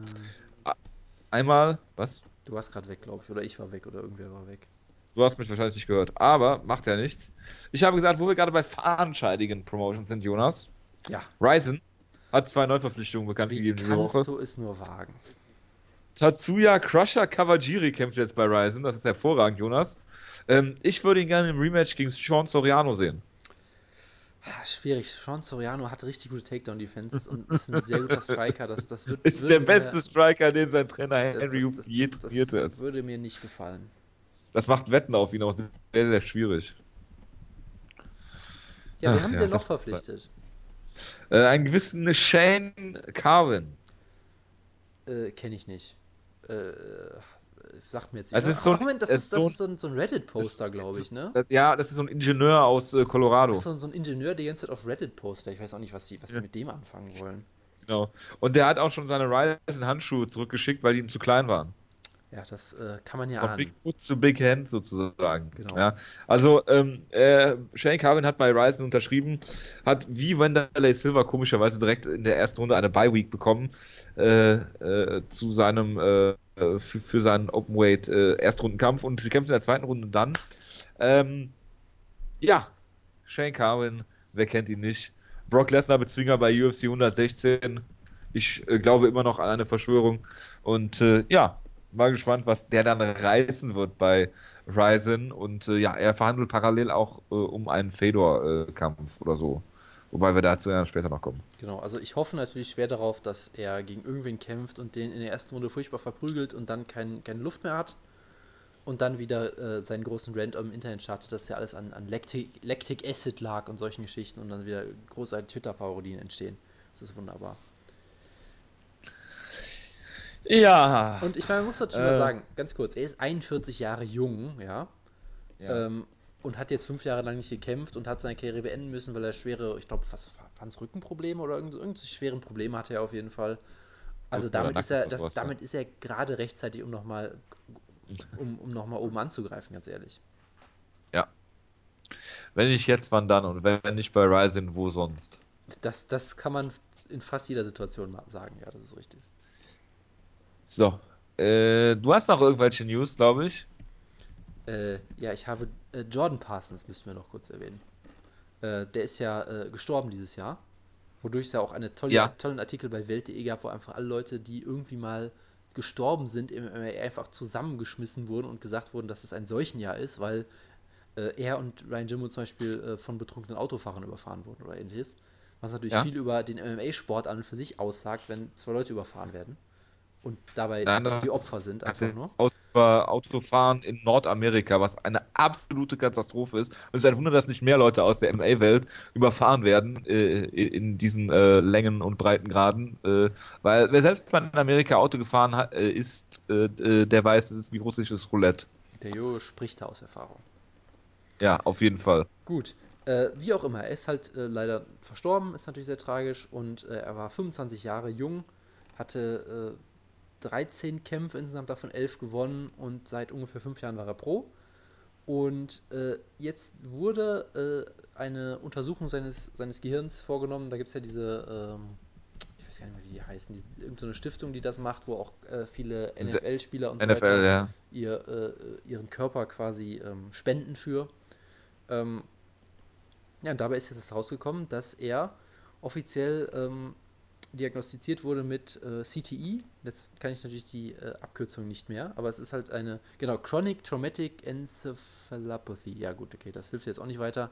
Es ist halt eine, ein, ein, ein Hirnschaden, eine Hirnerkrankung, wie auch immer, die halt sich dadurch, die halt sich Leuten zeigt, die halt irgendwelches Hirntrauma erlitten haben. So, und das wird halt natürlich verbunden Viele mit. Gehirnerstörungen. Genau, sowas halt. Das wird halt verbunden mit so äh, äh, vielen Symptomen, die man halt schon kennt, dieses, dieses Punch-Drunk und solche Geschichten. Ähm, und das, ja, das, wie auch immer, Schlimme daran ist halt, das kann nur postmortem diagnostiziert werden, definitiv. Ja, es gibt natürlich viele Vermutungen. Ja, bei Gary Goodrich wird es vermutet, dass er auf jeden Fall an sowas leidet, weil er hat halt ja auch jetzt schon große Probleme Oh ja. seit Jahren schon. Aber diagnostizieren offiziell kannst du es halt erst nach dem Tod.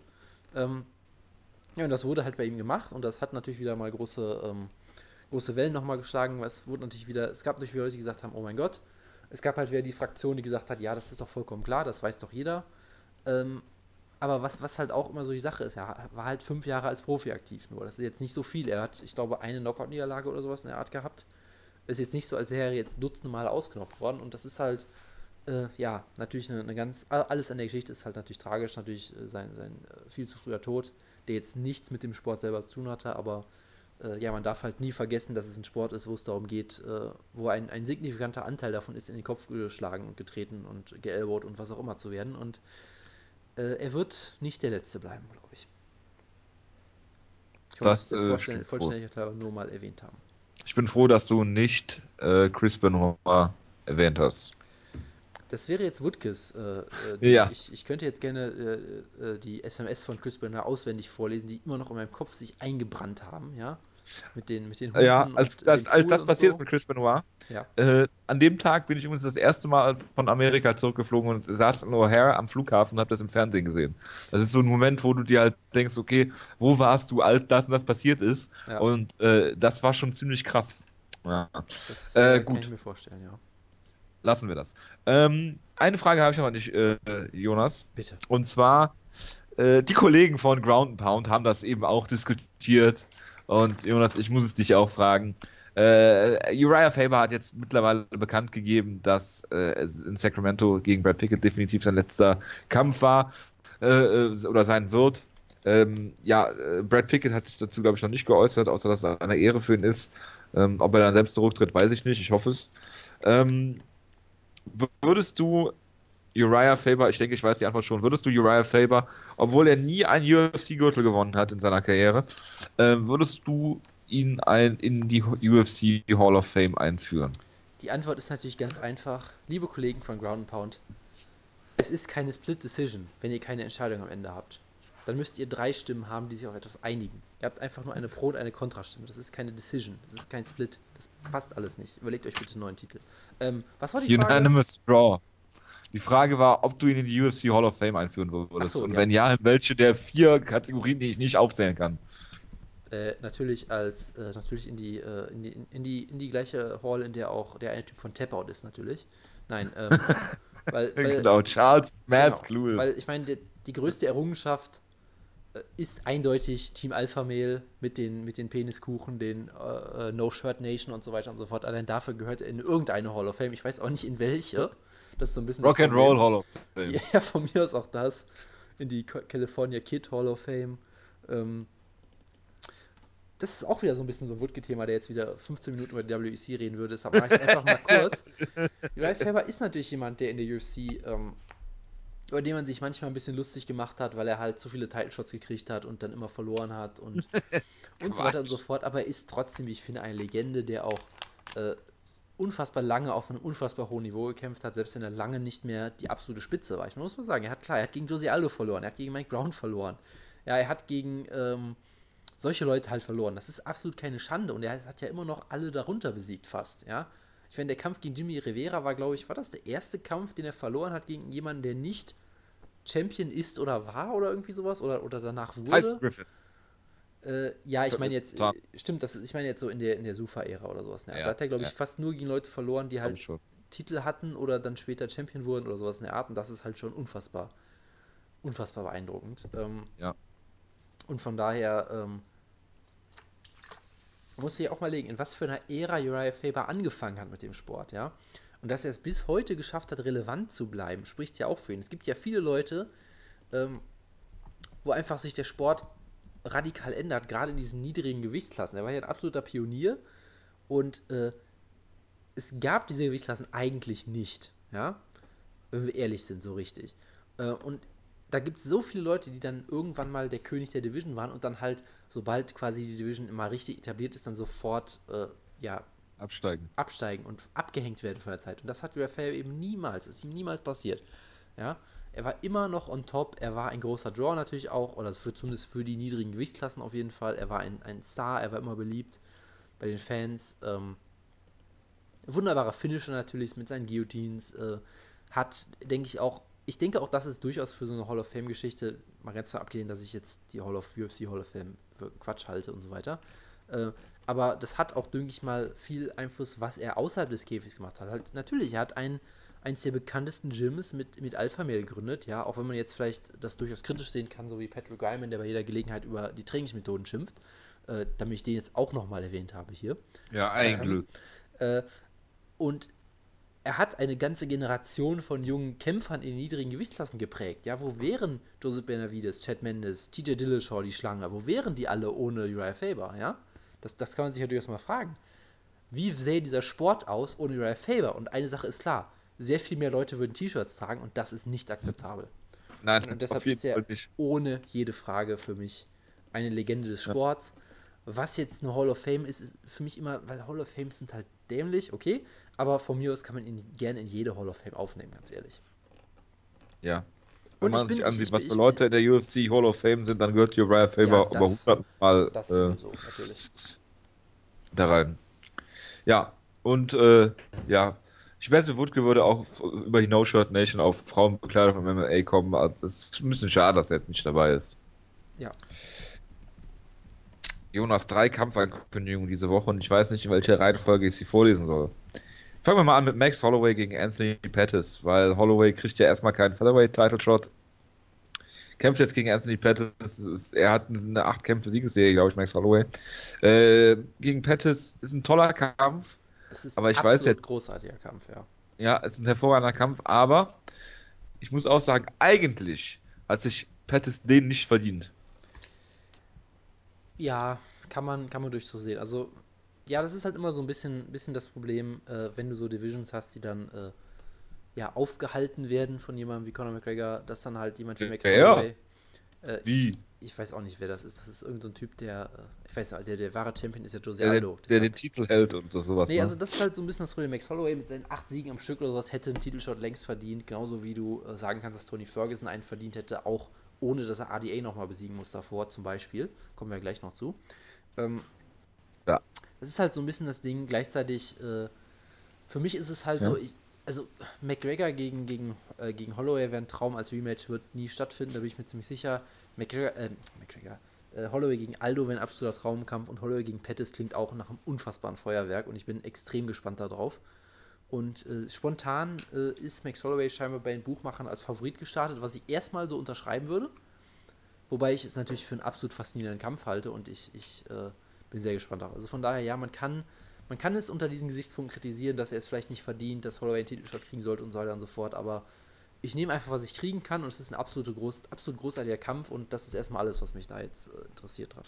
Gut, du drehst die Dinge wieder zurecht, du sie gern hättest. Das kenne ich von dir. Was hältst du denn von Fedor gegen Matt Mitrione? Du hattest gerade einen Aussetzer, ich habe nichts gehört. Was hast du gesagt? Was hältst du denn von Fedor gegen Matt? Nee, also ich, ich höre überhaupt nichts hier, ich nicht reden. Jonas, Ja? bist du noch da? Äh, ja. Gut. Hast du schon was zu dem Kampf gesagt? Nein, ich habe eben so getan, als hätte ich Aussetzer, weil ich über den Kampf nicht reden will. Und dann hatte ich wirklich Aussetzer scheinbar. Jetzt habe ich wieder Aussetzer. Das ist ein Traum. Hallo? Jonas, ich bin dafür, dass wir die Aufnahme neu starten, weil das ist eine absolute Katastrophe gerade. Ja, Jonas, ich gebe dir jetzt zwei Kämpfer an die Hand über die du beide nicht reden willst, aus verschiedenen Gründen. Und zwar ist das äh, Max Holloway, ne Quatsch, äh, Fedor Emelianenko gegen Matt Mitrione, von dem ich denke, dass du beide Kämpfer so unfassbar liebst und gern magst, weil es aufstrebende Flyweight-Talente sind. Ähm, und da möchtest du nicht drüber reden, was dir das Herz bricht. Und das zweite ist Louis Molker gegen Ray Borg, was zwei abgehalfterte ähm, Heavyweight-Legenden sind. Ist das richtig? Du hast es perfekt zusammengefasst, deshalb weiß ich gar nicht mehr, was ich sonst noch dazu sagen soll, ehrlich gesagt. Also, äh, ja, wunderbar, perfekt und äh, weiter, weiter im Text. Gut, dann äh, schließen wir damit die News-Ecke oder hast du noch irgendwas, Jonas? Ähm, nee.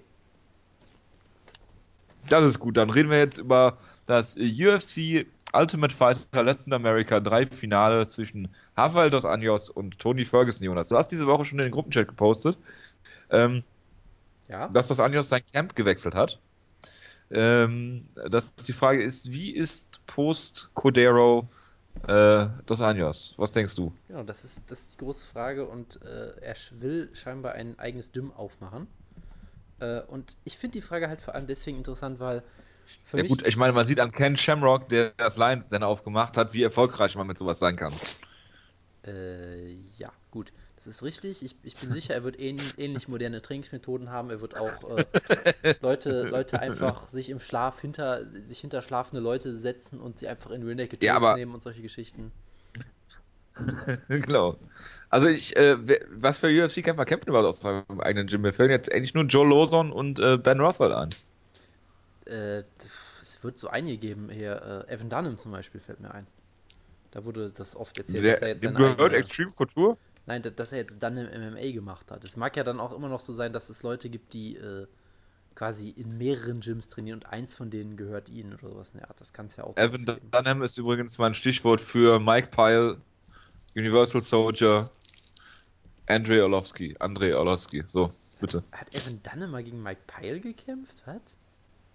Nein, aber Mike Pyle ist der Extreme Couture äh, Grappling Coach. Gottes Willen, das war jetzt aber wirklich so, so erzwungen wie schon selten, wie schon lange nicht mehr.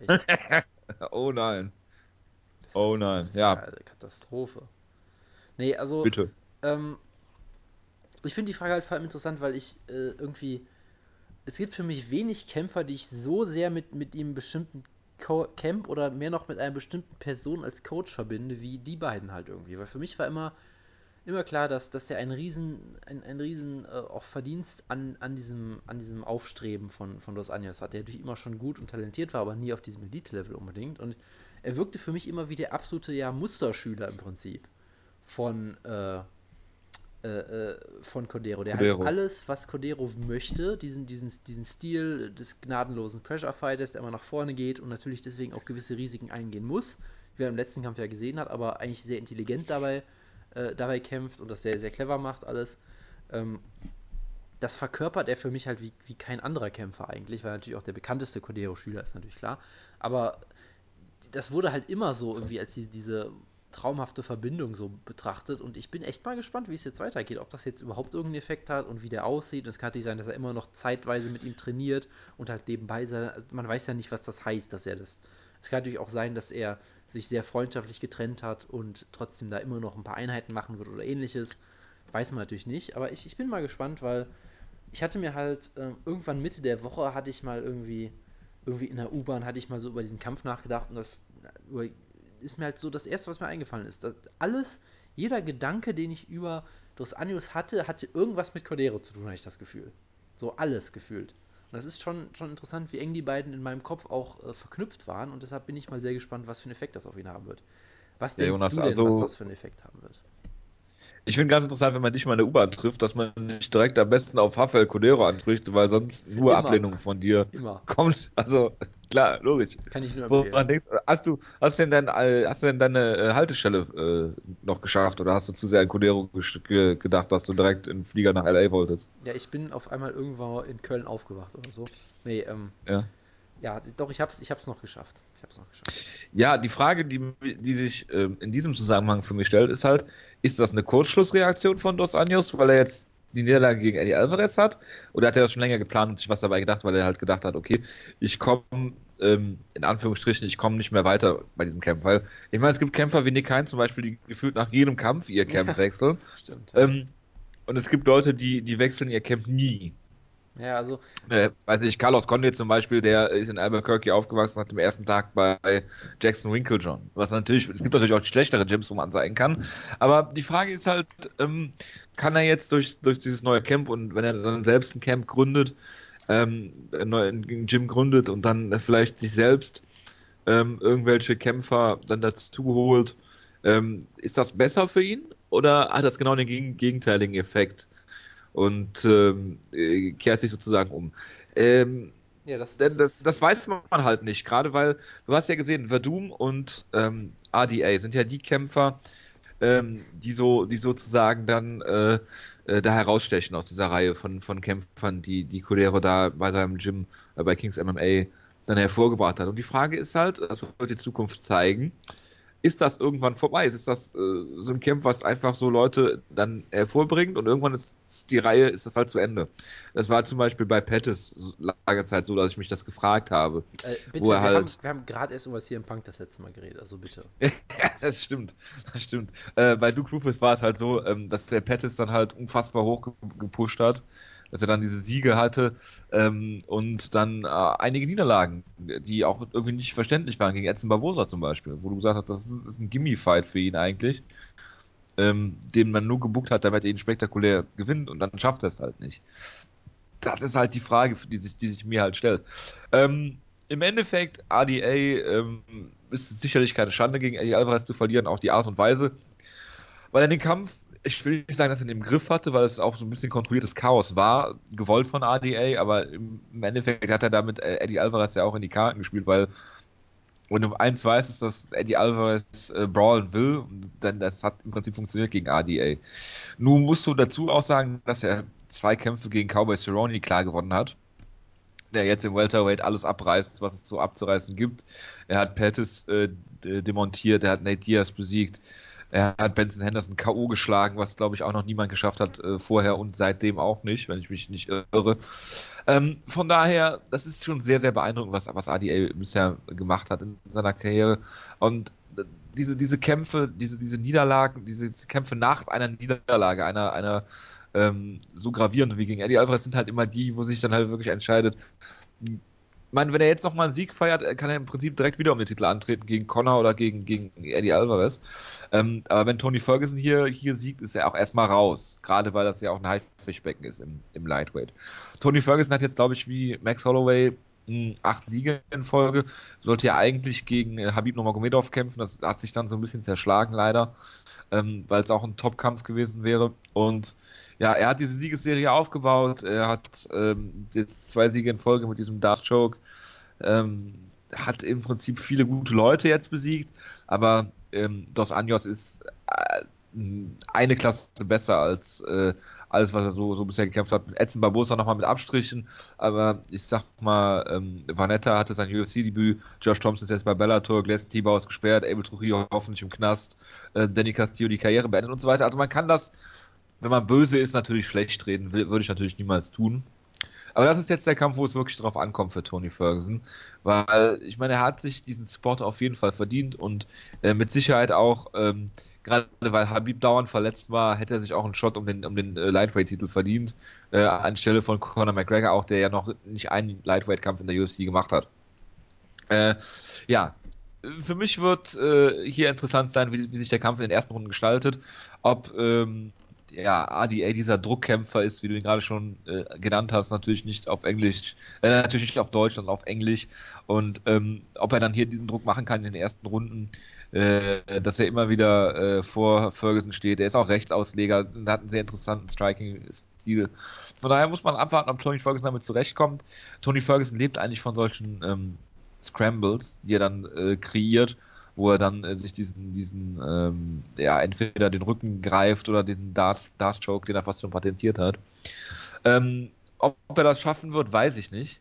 Ähm, weil äh, Rafael doch anders muss eine hervorragende Dart Choke Defense haben, weil er hat ja lange Zeit mit dem äh, Namensvater des Dart Chokes äh, trainiert, nicht mit dem Herrn Darth selbst, sondern mit äh, Jason Mayer Müller, der den Bravo-Choke irgendwann mal so genannt hat. Ähm, deswegen äh, denke ich, dass äh, ADA hier gewappnet sein sollte, weil er einfach ein fantastischer Grappler ist. Ähm, ich glaube auch nicht, dass er ihn zu Boden nehmen wird, aktiv, sondern wenn ihn dann zu Boden schlagen. Und äh, ich denke, er wird da so clever sein, ähm, das trainiert zu haben. Ich halte ihn für einen sehr intelligenten Kämpfer, der dem dann aus dem Weg geht. Und ich denke, dass er ihn kontrollieren kann. Ich sage, dass ADA hier zurückkommt. Ich sage, dass er ihn entweder per TKO besiegt oder eine Decision in einem äh, sehr guten Kampf. Und ja, es ist in Mexico City, also hoffe ich, dass es äh, keine Decision gibt im Fünf-Runden-Kampf. Äh, um mal wieder einen Wutke-Klassiker zurückzubringen, muss ich jetzt natürlich nochmal festhalten, wie lange du gerade geredet hast und dass es jetzt schwierig ist, hier anzuknüpfen. Das habe ich damit getan. Ja. Äh, ein Punkt, den ich noch erwähnen wollte, der jetzt ein bisschen untergegangen ist. Ich habe auch ganz interessante Spekulationen gelesen, äh, wo quasi gemutmaßt wurde, dass äh, vielleicht auch äh, dieser, dieser Split vielleicht auch eine Reaktion auf seine Verletzung war, kurz vor dem Kampf gegen McGregor, der ja der größte Payday überhaupt gewesen wäre für ihn. Dass vielleicht, äh, vielleicht ist da auch mal gedacht hat, okay, das ist diese alte Shootbox-Mentalität, man trainiert vielleicht zu hart, oh vielleicht war Gott. das auch nochmal so ein Grund. Man weiß es natürlich nicht, aber alles interessante Gedankenspiele. Und ähm, ja, ansonsten hast du ja echt zum Kampf selber schon, schon viel Gutes gesagt. Ähm, das andere ist so jemand, der muss, er muss kontrollierte Risiken eingehen als Druckkämpfer, was ich ein tolles Wort finde auf Deutsch. Das ist eigentlich prädestiniert als Showtitel, wie ich ja. finde, der Druckkämpfer oder so. Ähm, er muss Risiken eingehen. Es kann natürlich passieren, dass er mit einem perfekten Konter erwischt wird. Äh, trotzdem halte ich weiterhin sehr viel von ihm. Und wie gesagt, ich, ich finde auch nicht, dass dieser Niederlage gegen Alvarez jetzt irgendwas Schlimmes über ihn aussagt oder so. Ich meine, er wurde halt mit einem perfekten Nein, Schlag er, erwischt. Ich möchte jetzt keineswegs diesen, ich möchte jetzt keineswegs sagen, dass es ein Lucky Punch war oder sowas, dass Alvarez im nächsten, in einem Rückkampf klar verlieren würde oder sowas, würde ich jetzt nicht sagen wollen, aber gleichzeitig, ich habe jetzt nicht gesehen, dass es jetzt eine gravierende Schwäche in Dos Anjos' Stil gibt oder sowas in der Art. Oder wie, wie Nein, ich wüsste auch so nicht, wie ich einen Rückkampf tippen würde, um ehrlich zu sein. Genau, mir geht es nämlich, das wäre für mich so komplett Pick irgendwie. Und ich meine, zum Beispiel bei dem Vergleich bei Pettis, gut, da waren es halt zwei Kämpfe hintereinander, die er auf die gleiche Weise verloren hat. Aber da konntest du ja schon sehen, okay, Pettis hat große Probleme mit Leuten, die Druck machen, die versuchen zu ringen, ihren Käfig zu stellen und so weiter und so fort. Da kannst du ja klare Schwächen ableiten, wo die hier, er wurde halt mit einem Schlag von einem der besten Boxer im Lightweight erwischt, so. Das passiert halt mal. So, das sagt jetzt erstmal für mich nicht viel aus, so in dem Sinne. Ähm, und von daher glaube ich weiterhin, dass, dass er halt diesen, diesen klaren Stil hat, diese klare Taktik hat, die auch, die er eigentlich sehr intelligent runterkämpft. Wie gesagt, äh, Risiko ist immer da, gerade mit, mit den kleinen Handschuhen und so vielen Aktionen, die du zeigen kannst, kann man das halt nie ausschließen. Und ähm, für mich macht halt alles, was das alles macht, hat Sinn und Verstand. Da ist eine klare Methode hinter, da ist ein klares Ziel hinter. Äh, er kämpft, wie gesagt, finde ich auch sehr intelligent. Und Tony Ferguson ist für mich so ein bisschen der Gegenentwurf, weil Tony Ferguson wirkt für mich immer wie jemand, der sich das alles spontan ausdenkt, so mehr oder weniger. Ich weiß, dass das sicherlich nicht stimmt, weil damit, damit kann niemand so erfolgreich sein, wie er es jetzt war. Da, da muss eine Methode dahinter stehen, ich verstehe sie einfach nur nicht. Äh, aber er wirkt halt wirklich wie so ein Videospielcharakter teilweise. Ich meine, ich habe mir diesen Edson Barbosa-Kampf nochmal angeguckt. Das war ein unfassbar unterhaltsamer Kampf, auch wo er extrem viel einstecken muss, auch ein sehr hart geführter, enger Kampf. Und es gab zum Beispiel diese, diese, diese Szene, wo Edson Barbosa seinen patentierten Wheel-Kick zeigt und äh, ähm, äh, Ferguson duckt sich einfach drunter hinweg und es sah halt wirklich aus wie diese Szene aus so, so einem Street Fighter-Spiel, wo jemand diese Ducken-Taste drückt und der Charakter wirklich komplett in die Knie geht und der Kick halt über, um 50 cm verfehlt oder so. Das sah wirklich eins zu eins so aus. Ja, ich meine, er hat einen Pro-Wrestling-Finisher, kann man aber einfach mal sagen. Ähm, der zeigt halt immer solche absurden Aktionen. Er hat in dem Barbosa-Kampf allein in der ersten Runde drei Imanari-Rolls gezeigt, um Leglocks zu versuchen, einfach. Hat es beim ersten Mal nicht geschafft, ja. hat es einfach immer wieder gemacht. So. Wo ich denke, mit jedem Mal, dass er es gemacht hat, hat es schlechter funktioniert natürlich auch. Wo ich mir immer so denke, was ist da die Taktik, was ist da die Strategie dahinter? Ich verstehe es nicht, ich weiß nicht, was das soll. Äh, oder auch solche Aktionen halt, er macht in jedem Kampf solche absurden Sachen. Dieser Kampf gegen Len Venetta war natürlich vollkommen abgefahren sowieso. Ich weiß noch im Josh Thompson-Kampf, wo er äh, Takedowns verteidigt hat, indem er einfach Vorwärtsrollen gezeigt hat und solche Geschichten, wo natürlich dann auch irgendwie so, ein, so ein Judo-Job und so eine Analyse gab, wo man sagt, das ist die uralte Ringertechnik XYZ und so, wo ich denke, ja gut, okay, mag alles sein. Ich sage ja nicht, dass er einfach kompletten Schwachsinn macht und irgendwie Pro-Wrestling-Videos sich anguckt und Moves nachmacht, wie es vielleicht Yolo Romero macht oder so. Ähm, oder der Wutke. Oder, ja, der Wutke macht sie vielleicht nicht nach unbedingt äh, in, im Käfig, aber gut. ähm, von daher, da hat sicherlich, da steckt sicherlich viel Methode und Taktik dahinter und ich verstehe sie halt nicht. Und es wirkt halt für mich schon wie dieser riesige äh, ja, wie, die, wie, dieser, dieser riesige äh, Kontrast zwischen einfach diesem total äh, äh, sauberen Kämpfer, der alles so nach dem Rafael Cordero Textbook im Prinzip macht und diesem unfassbar kreativen Derwisch, der einfach sich absurde wilde Brawls liefert und halt zumindest zu einem gewissen Teil auch Erfolg damit hat, weil er einfach äh, gewisse physische Vorteile hat. Er ist, er ist groß, er kann unfassbar ziemlich hart zuhauen, auch fürs Lightweight auch. Er hat natürlich seinen Pro Wrestling Dars Finisher. Er ist unfassbar hart im Nehmen, gerade was du da in dem Edson Barbosa Kampf gesehen hast. Das war ein Kampf, den er verloren hat bis dahin. Das war ein enger Kampf, aber er lag hinten und du hast halt irgendwie das Gefühl, dass Barbosa einfach nicht mehr konnte irgendwann. Das gleiche war ja bei Landon Venetta auch so. Der hat ihn fast ausgenockt in der ersten Runde. Wie viele, wie viele Sterne würdest du ihm auf der Mutter-Skala geben? Äh, wem? Tony Ferguson. Dem Kampf. Ach so. Äh, die, ja, ja, gegen äh, ähm, Edson Barbosa. Auf jeden Fall nicht wenige, ja. Das werde ich auch nie vergessen, wo Tony Ferguson dann äh, siegreich zu Boden sinkt und einfach so eine riesige Blutlache auf seinem Bauch hat, wo Edson Barbosas Kopf vorher gegengepresst war in dem Darkstroke, wo einfach diese riesige Blut, Blutlache an Tony Fergusons Körper ist, auf der Matte, in den Gesichten von beiden, beiden überall einfach nur. Es war wirklich eine unfassbare Schlacht.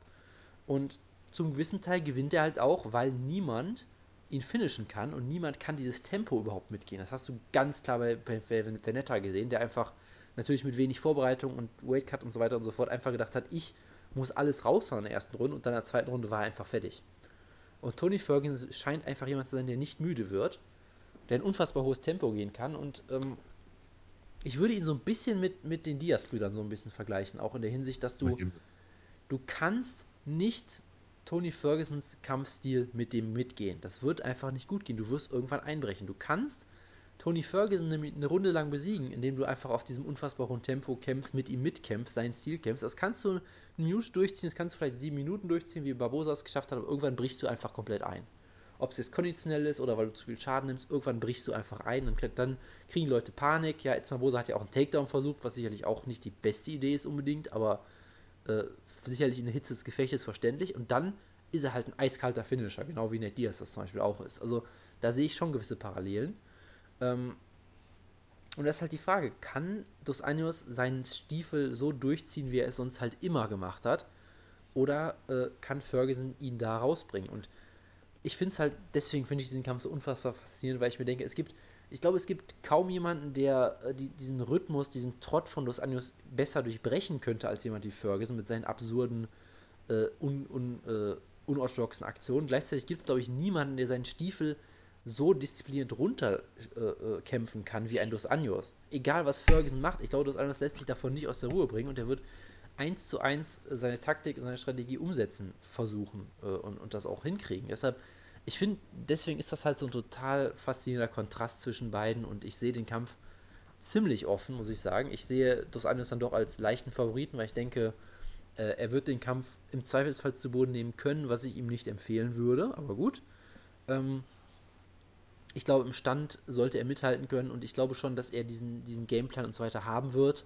Ja, das ist jetzt der Post-Cordero-Faktor. Schauen wir mal, ich glaube schon, dass er diesen Stil hat, um Ferguson auch seinen Kampf so ein bisschen aufzuzwingen und eben nicht, dass er, dass er sich nicht gezwungen fühlt, mit Tony Ferguson um die Wette zu kämpfen, weil das kannst du einfach nicht gewinnen. Und ich glaube schon, dass er am Ende dann, ja, vielleicht per Decision gewinnen wird und ich, ich, ich finde es wirklich einen der faszinierendsten Kämpfe, äh, der nächsten Zeit, auch inklusive der UFC 205 Card. Das wäre auch auf der Card für mich eine der interessantesten Kämpfe, glaube ich.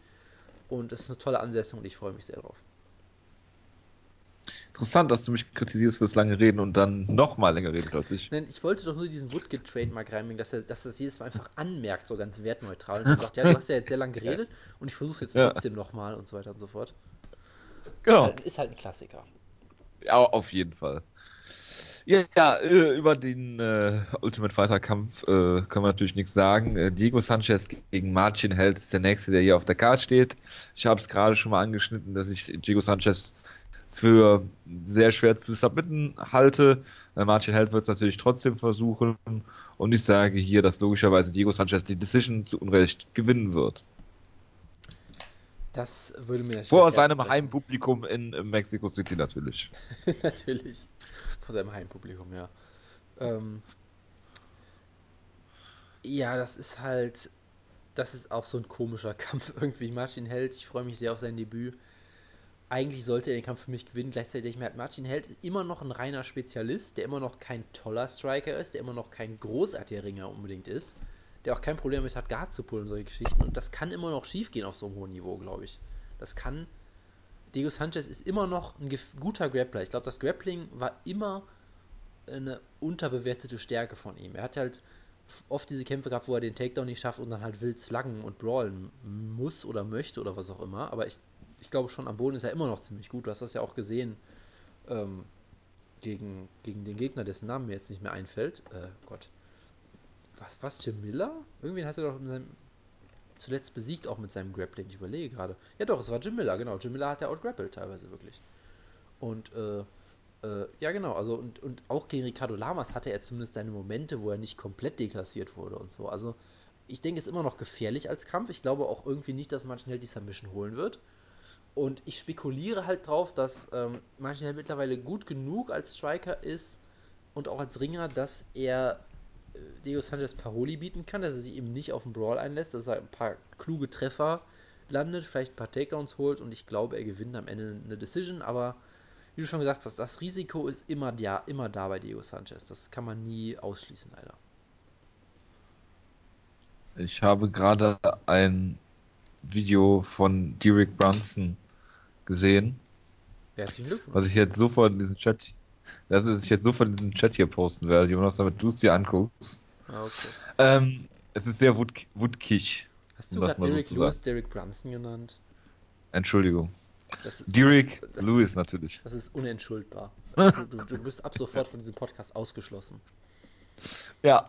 Ich, ich, ich, werde von dieser Ausgabe einfach nur meine Aufnahme hochladen, wo nur meine Tonspur drauf ist, weil du jetzt ge ge gesperrt bist. Das wird sicherlich eine sehr unterhaltsame Sendung dann werden. Auf, auf, auf jeden. Äh, ja, guckst du es dir gerade an? Äh, ich, bin, ich bin dabei, red erstmal weiter. Ich, äh... Ja, ich rede jetzt über den Kampf Ricardo Lamas gegen äh, Charles Oliveira. Und das ist ein sehr, sehr interessanter Kampf. Vor allen Dingen, weil beide äh, Leute jetzt in ihren letzten fünf Kämpfen äh, Sieg und Niederlage aneinander gereiht okay, haben. Das Vorschaubild ist, ja, okay, okay. Ja. Okay, okay. Ja. Du guckst, das sind 20 Sekunden, Jonas. Ja, ich, ich guck mir das, ich guck mir das gerade. Oh, ah, es gibt jetzt. Und? Es gibt jetzt auch noch Ton. Ah, verstehe. Okay. Das ist ein Grund mehr für dich, Link der Woche wieder einzuführen. Er, er zieht Nicht? sein T-Shirt aus, das, das, wird kein gutes Ende nehmen. Er zieht seine Hose ja. aus, aber er hat Derek Lewis Reebok Unterhosen. Ja. Dieser Blick. Oh Gottes Willen. Ja, ähm, der. Ja, die, er hat die, Reebok, er ist in Reebok gekleidet, das kann die, man ihm äh, nicht vorwerfen. Die, die, äh, wie nennt man das? wie nennt man das? Lotion, sagen wir einfach mal. Der dann ja. äh, appliziert und äh, ja. Dann dieser Blick. Äh, Derek Lewis ist einfach ein Twitter-Phänomen.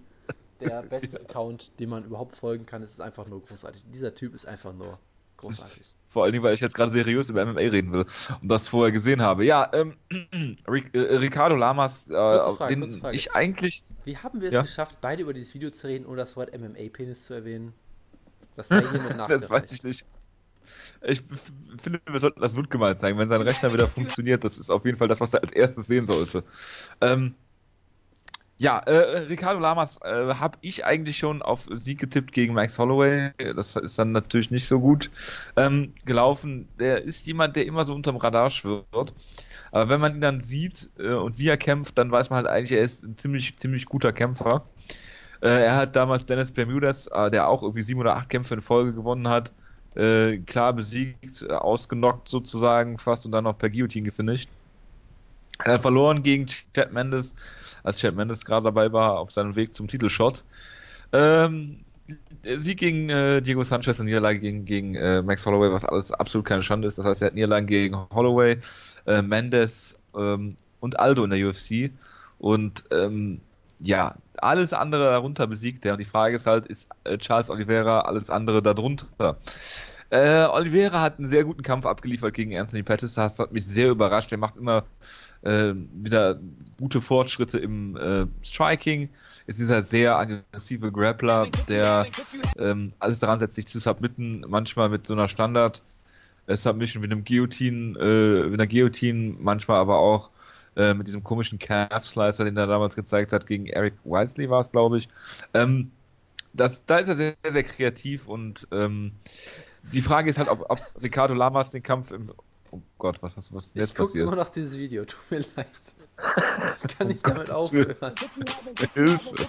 Ja, äh, Ricardo Lamas wird versuchen, den, Stand, äh, den, den Kampf im Stand zu halten, denke ich. Und ähm, ich halte ihn für den etwas besseren Striker, auch wenn er das Striking-Duell gegen Max Holloway klar verloren hat. Was, denke ich, sicherlich keine Schande ist, aber ich sage, dass ähm, Ricardo Lamas hier eine Decision gewinnt. Vor heimischem Publikum in Mexico City. Hast du gerade irgendwas über den Kampf gesagt? Ich habe nicht zugehört, tut mir leid. Ich war sehr abgelenkt. Ja, was, das, das, das macht nichts, ja. Gut, wenn du Derek Lewis bei was auch immer der, er da tut, zusiehst, äh, ist das kein Wunder. Es wird ja jetzt Ja. langsam, es, es, Willst wird du ja, noch es, was- wird, es wird ja jetzt langsam kälter draußen, deshalb äh, cremt Derek Lewis sich die Hände ein, damit sie nicht rissig und spröde werden. Lass mich raten, er wohnt irgendwo in L.A., wo es nicht kälter als 35 Grad wird. Das ist ja immer noch verhältnismäßig sicherlich sehr kalt. Nein, also Ricardo Lamas gegen Charles Oliveira, äh, auch ein sehr spannender Kampf. Äh, Ricardo Lamas ist so irgendwie jemand, der oft unspektakulär aussieht, bis er dich auf einmal brutal finisht, so.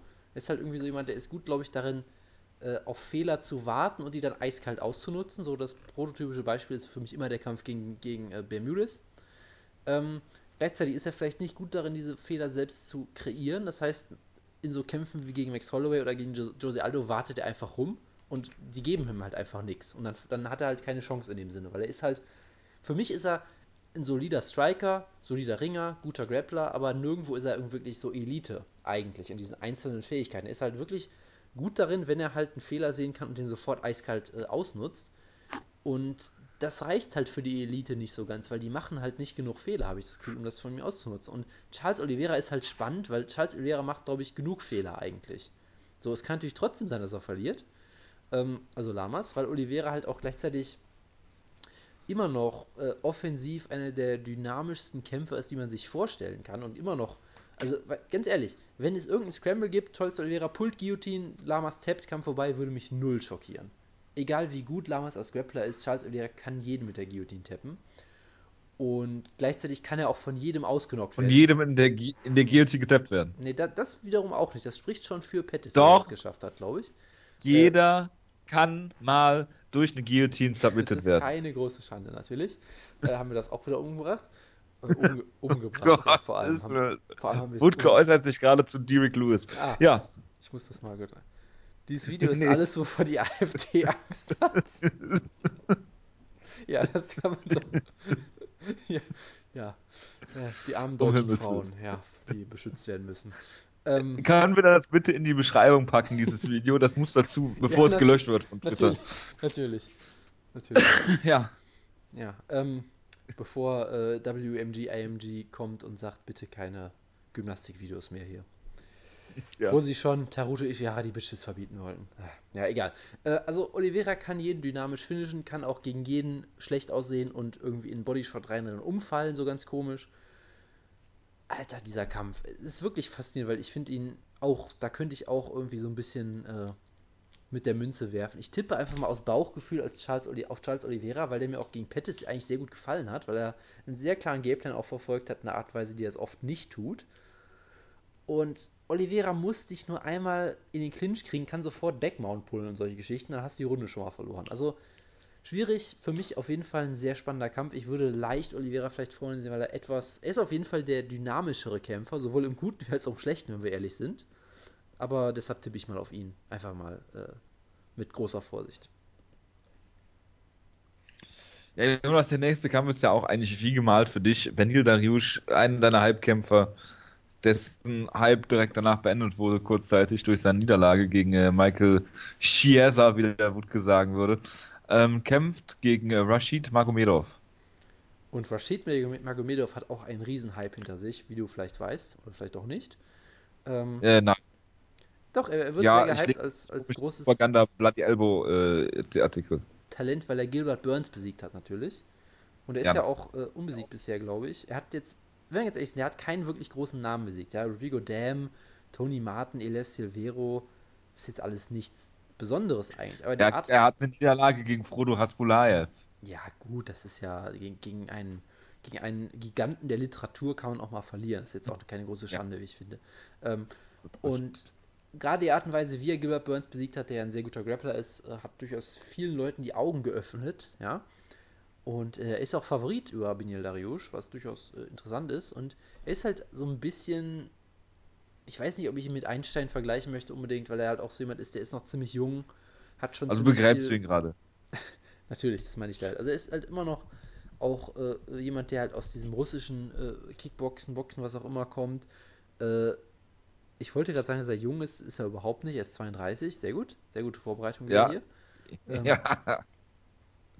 Ganz wichtig natürlich, sein Nickname, ja, ist der Highlander und auch in diesem Kampf kann es nur einen geben, der gewinnt, außer es gibt einen Draw, deshalb tippe ich natürlich auf einen Split Draw. So.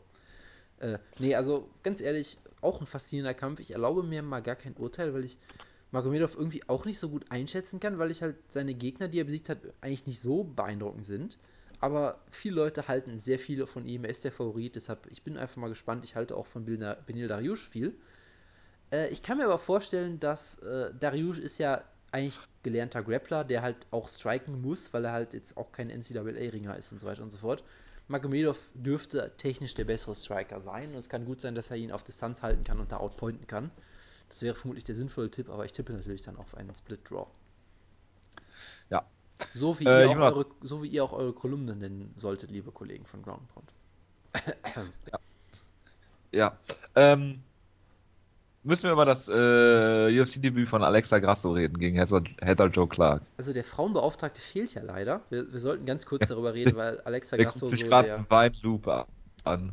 der, äh, der, der große aufstrebende Star so ein bisschen ähm, im äh, äh, Strawweight natürlich. Sie kommt aus Mexiko, sie ist noch unfassbar jung. Sie ist, äh, wie, wie hat Wutkas in der letzten Ausgabe genannt? Äh, wie war nochmal der Ausgabentitel? Da gab es auch so eine tolle Beschreibung, wo er irgendwie versuchen wollte, conventionally attractive zu übersetzen oder so. Ach ja, äh, traditionell, traditionell. genau, sie hat ein traditionelles Aussehen, so.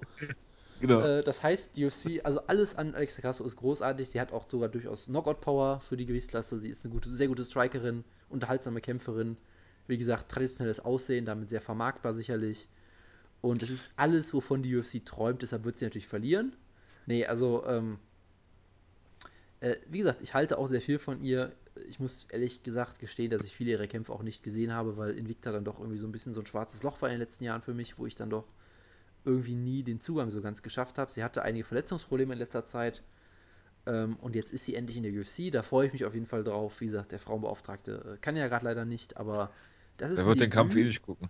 Das ist richtig, aber er wird drüber reden, als hätte er ihn geguckt. Das ist das Einzige, was zählt hier. das, das, das, ist, das können nur die ganz Großen. Genau. Ähm, und, und von daher, ich bin sehr gespannt. Heather Joe Clark ist halt eine Gatekeeperin auf jeden Fall im klassischen Sinne.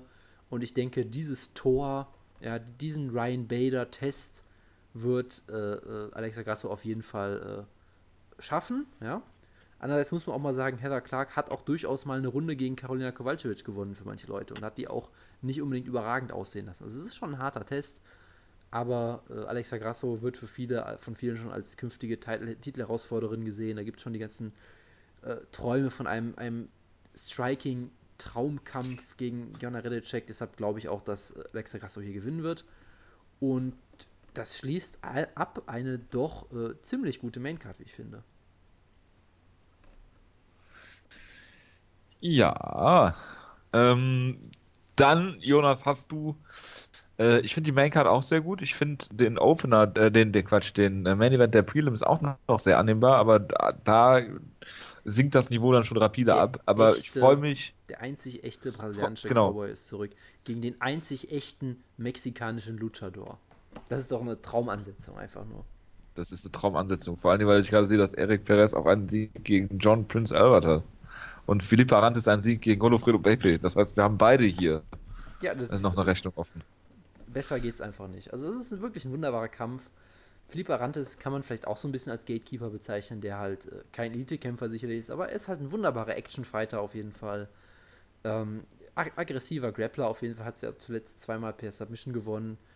Ähm, gleichzeitig auch jemand, er hat Maximo Blanco besiegt, das schmerzt mir natürlich immer. Er hat André Fili gegen André Fili verloren. Also ist halt jemand, der ähm, auch ein ziemlich dynamischer Kämpfer ist, der gute, gute Finishing Power hat und dann oft auch per Decision verliert, weil dann Leute ihm doch seinen, ihren Kampfstil so ein bisschen aufzwängen können. Also er ist jemand, äh, er kann gut austeilen, aber er hat sicherlich auch klare Schwächen und ich glaube schon, dass äh, Äh, Goito, der einzig wahre Luchador, hier äh, zu Hause als großer mexikanischer Star, der mal werden sollte, sein Potenzial auch realisieren wird, weil Eric Perez ist schon ein richtig guter Kämpfer, ist ein guter Striker, hat aber auch ein überraschend, gute, überraschend guter Ringer eigentlich dafür, dass er diesen, also er hat halt einen Catcher-Hintergrund, wenn man so will, aber eigentlich keinen Ringer-Hintergrund.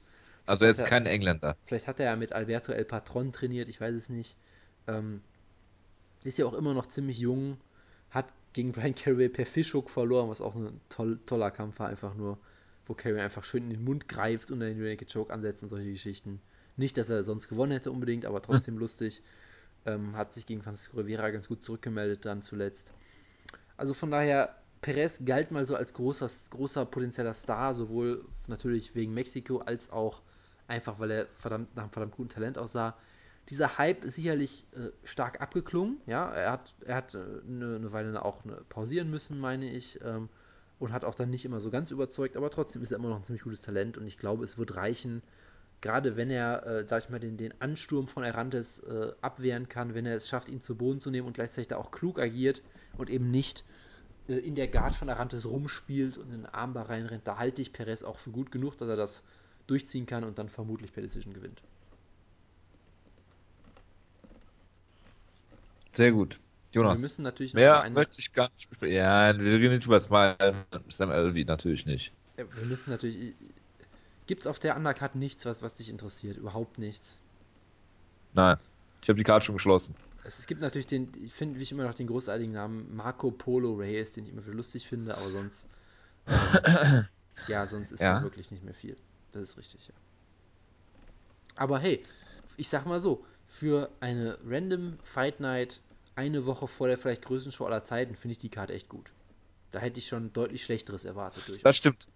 Das Problem ist, dass die Karte nach der größten äh, Karte dieses Jahr unfassbar schlecht sein wird.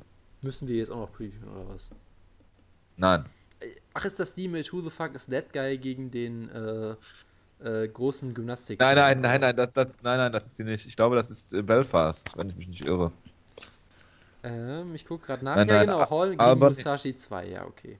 Genau. Albany ist erst Anfang, Anfang äh, Dezember. Im Co-Main nee, Ross Pearson gegen Stevie Ray. Stevie Ray. Und natürlich ein Außerdem Kampf auf der Maincard. Alexander Volkov gegen Timothy Johnson okay, komm, und Artem Lobov gegen Teruto Ishihara. Komm, komm, Leck mich. Ey, komm, komm, Timothy Johnson gegen Alexander Volkov ist geil, ja? Einfach nur ein Heavyweight-Kampf, wie er im Buche steht. Nein, nein, nein, nein. Der, der beste Heavyweight-Kampf, der beste Heavyweight-Kampf, wie er im Buche steht, ist auf dem Primus Justin Ledet gegen Mark Godbeer. okay, von mir aus auch. Die Handoff. Einfach nur großartig.